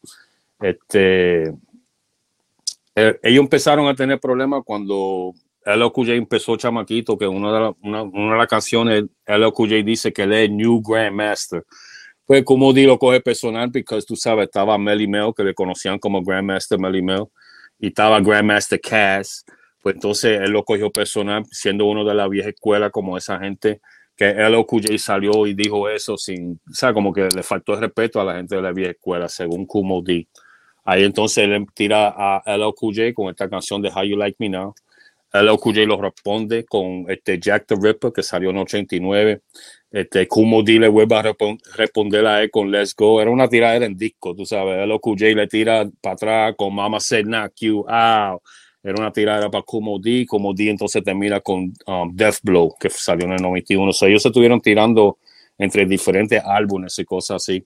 Um, el, el, reto se terminó, ¿verdad? Y más o menos los dos dicen que ganaron. Si me pregunta a mí, LOQJ ganó. Um, pero que eso fue una tirada eh, que duró un par de años y fue este, solamente, ¿verdad? Eh, cuestión de música, no tenía que ver con nada personal. En el 89, pues sacó su tercer LP, tercer álbum que se titulaba Knowledge is King, ¿verdad? Y en ese mismo año salió la canción esa de Self Destruction. Si ustedes recuerdan, este KRS-One había conseguido muchos artistas hicieron una canción como para parar el, la, you know, the violence, la violencia y todas esas cosas en las calles. Fue uno de los que salió en ese disco de Self Destruction. En el 90 pues salió en un, en un álbum con Melly Mel y Big Daddy Kane y Ice-T que fue producido produced by Quincy Jones y ese álbum ganó el, Grammy para el mejor álbum del año. Eso fue en el 91. So, ese álbum que sale de todos esos artistas, pues ganó un Grammy. En el 91, en el 91 también sacó su, su álbum Funky Funky Wisdom. Y ahí fue como que empezó ¿verdad? el decline de, de Kumo D. Ya como que no, las canciones no estaban pegando tanto como que esa primera que yo le mencioné, Wow Wow West y How You Like Me Now y Go See Your Doctor. Esos fueron los que, las más como que se pegaron de él. So, en el 93, pues se vuelve a untar el grupo Treachery Street y sacan otro álbum que se titulaba Old School Flavor, ¿verdad? Ellos salieron, hicieron ese álbum pero tampoco hizo mucho ruido, ¿verdad? En el 94, pues sacó su último álbum como solista que se titulaba Interlude. Era de todos los éxitos que le había hecho su carrera y unas canciones más nuevas que le había hecho. De ahí, pues no sacó mucha música nueva. Sí salió en varios featuring, tú sabes, con diferentes artistas. Uno de los más conocidos fue con Will, Will Smith, la y Drew Hill, la canción ese Wow Wow West que fue de la película ese de Wild Wild West, yo creo que hizo este, Will Smith, The Fresh Prince. Este, en su totalidad, pues sacó, llegó a sacar siete álbumes, ¿sabes? En su carrera, en su carrera. Este, y más reciente, lo más reciente yo creo que la haya hecho fue con, yo le había mencionado que Melimeo también salió con Mac, um, Macklemore, que es un rapero blanquito ahí, que él sacó una canción que se llama Downtown, que sale Melimeo, sale Kumo D, sale Grandmaster Cass. ¿Saben? Esa canción, eso fue para el 2015. Eso, yo creo que eso es lo más reciente así que la ha hecho. Por lo menos en cuestión de música. En 2017, pues empezó su programa como un talk show. Un programa se, se titulaba Behind the Rhyme, que es como, tú sabes, nosotros más o menos que siempre tiene un invitado ahí, pero tú sabes, es solamente, ¿sabes? Tiene siempre un invitado o de la vieja escuela o de la nueva escuela, pero tú sabes, lo entrevista solamente. De eso se trata el, problema, el programa. So, este nada, con eso nos fuimos esta semana, ¿verdad? Este, con eso concluimos este segmento. Conéctate el lunes que viene para ver con qué venilo venimos en el Old School Teca. Wow. old school. baby. That's right. That's, That's right. Eh, la Old School Teca, brother, cada día eh, va eh, subiendo de nivel, brother. ¿Oíste? Ahora, no sé si te diste cuenta, corre el equipo de producción, tú sabes, eh, corre las cámaras, te da unos close-up, ¿sabes? Hay, hay, hay, hay, producción dentro de, de este segmento. Sí, mano, aquí vinieron y me, pusieron el cuarto al día, bro. ¡Ah! Yo, tenía cuatro paredes para acá, Piro mandó a esa gente para acá, papi, me han puesto el cuarto al día, papi. Ahora es que. ¡De Oye, sí, no, de verdad, de verdad. Eh, yo te felicito, brother, porque yo sé que tú dedicas tiempo para que eh, nosotros eh, escuchemos la historia de cada disco que, tú nos traes. Mm. Y yo sé que los seguidores, esos puristas del hip hop, ven este, este, este, podcast, el doctorado urbano, además de conocer más sobre la historia y, los temas que nosotros eh, traemos lunes tras lunes, eh, escuchar eh, esos la historia de esos discos de los años 80 que están en la colección de nuestro colega Don Fígaro. Ajá. Mira, y, está, ¿sabes? Cuando yo cojo un disco, ¿verdad? Me pongo a ver los videos nuevamente y todo eso, y uno vive ese momento de nuevo, like, chacho, me recuerdo, sí, cuando yo escucho ese disco, cuando, ¿sabes? Muchos no recuerdo, tú sabes, no soy tan viejo, ¿me entiendes? Mucho, pues, no, no sé. No, no, pero el, ¿sabes? Uno, disclaimer, el disclaimer, el disclaimer. You know what I'm saying, you know what I'm saying. Pero que... Last, last, tú dices last century, last century. tú puedes conseguir toda esa música, toda esa música que yo estoy hablando aquí en Oscuteca, te puedes meter al internet y la puedes escuchar todavía, porque todo eso está por ahí, bro. Todo eso de la vieja todavía está por ahí. Tremendo. Wow. Óyeme, eh Gracias, gracias de corazón, este Fígaro. Y déjame, eh, antes de que continuemos con Cool GD, eh, yo quiero también agradecerte eh, y felicitarte por el tema que tú hiciste para los 50 años de hip hop. Yo quiero que tú sepas que ese vídeo nosotros lo transmitimos y, brother, quedó brutal. Esa, esa canción, básicamente, fue como Eh, fue hecha para ese día. Exacto. Esa canción fue hecha para ese día, bro. Exacto. Esa fue mi historia. Como yo dije, hay mucha historia, pues esta es la mía. Pan y la metía. Sí. Eh, ese episodio dura aproximadamente cinco horas, pero eh, yo quiero que ustedes vayan a, a, a los 50 años de hip hop y puedan disfrutar del vídeo que hizo y la canción que hizo Don Fígaro para ese día, brother. De verdad que sí, que te felicito por eso, mm. porque quedó excelente y estoy agradecido. Gracias, mi corazón. Bueno, y, ya que estamos eh, aplaudiendo y celebrando, ahora tenemos a Cool GD con qué es lo que está en el movimiento. Y ¿Qué es lo que, ¿qué es lo que no, está nada. Mira, el género está apagado. El género está apagado. No, no. Queremos felicitar a Carol G, que logra otra vez un meta y salió en la portada de eh, Rolling Stone, eh, pero la americana, ¿no es que entiende? Así que este, la versión en inglés, Carol, Carol G eh, tuvo ahí en la portada, así que muchas felicidades para Carol G. Los demás están apagados. iba, a decir algo, pero que, que... Javier, yo creo que, yo creo que yo sé lo que Javier iba a decir. Porque, porque de verdad, de verdad, qué buen trabajo hizo esa Anuela. qué buen trabajo hizo esa Anuel. Sí, eh, eso es así. Óyeme, la eh, verdad. Eso es lo único que destapa en el movimiento. No, no hay más nada. Mano, por eso te estoy diciendo, está como que. Están apagados. Después de, de, de Revolu que pasó de los Billboard, está como que muy. Es que. La, mal, la mal está, mira, sí. Sí, está, siento, siento como. Ah, no, y lo que pasó, y lo que pasó anoche. Ese en vivo cantó Tego, Don Omar y el Cángel juntos. Ah, yo no lo sabía. ¿En dónde? Sí, en, en, en un evento, Ro, algo así, eh, fue algo en, un evento de, que estaba Don Omar y subió a Tego y estaba el cángel, cantaron la canción de Bandolero. Y a rayo, palo. Contra, pero como que, como que no le dieron mucho énfasis a. Si, vas a la cuenta, si vas a la cuenta de Don Omar, pero, ¿viste ahorita? si no, si no buscamos, si, si, si, no estamos en el contenido, si no estamos en las redes, no nos damos cuenta de nada de eso. Pues si vas a la cuenta de Don Omar, vas a la cuenta de, de Arcángel, mucha gente que nos reposteado. Eso fue en el Baja Beach Fest. Baja Beach Fest.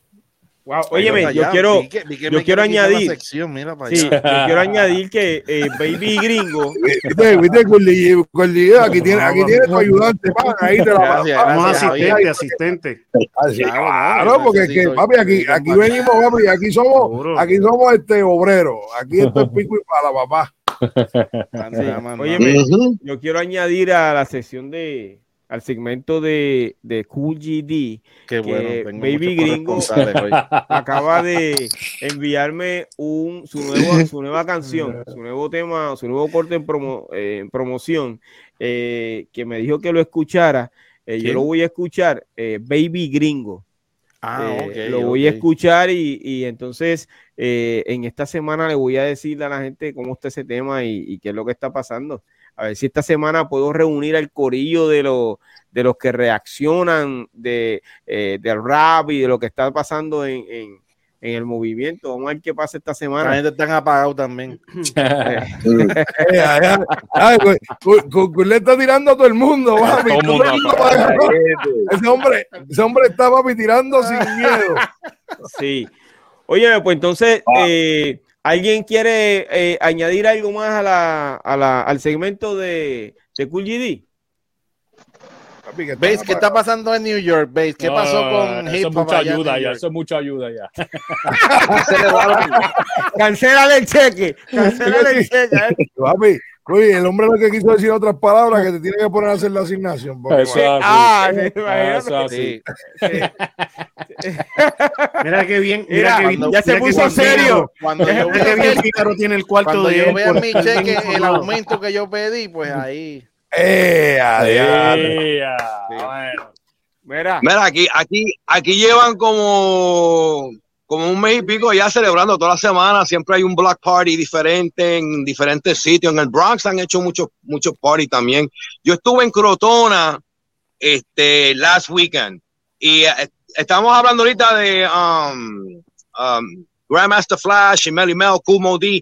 Yo me retraté con, con este, con Special K, que estaba allí um, en Crotona Park, este, y él, él cantaba con, con Kumo D en Treasure Street. En Treasure you know, Street. Uh -huh. um, Special K. So, eh, estaba KRS One también, hizo un freestyle a Fueguember y eh, he, he put it on the map, you know.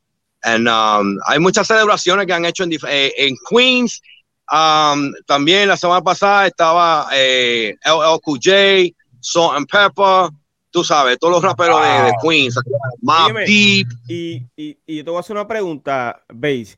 Eh, ¿Por qué tú no te presentaste el viernes en los 50 años de hip hop eh, en el canal de las leyendas? Estaba ocupado, dile, Base.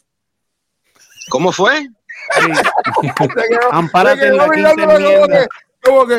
¿Cómo te un sneaker? ¿Cómo te un sneaker? Take the fifth, take the fifth, take the fifth.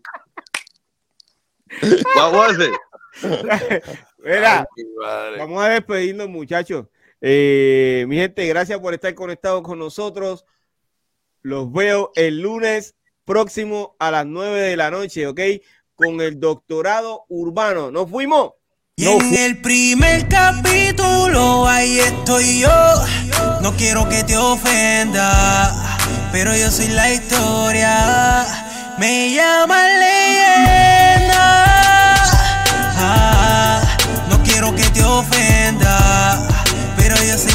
historia.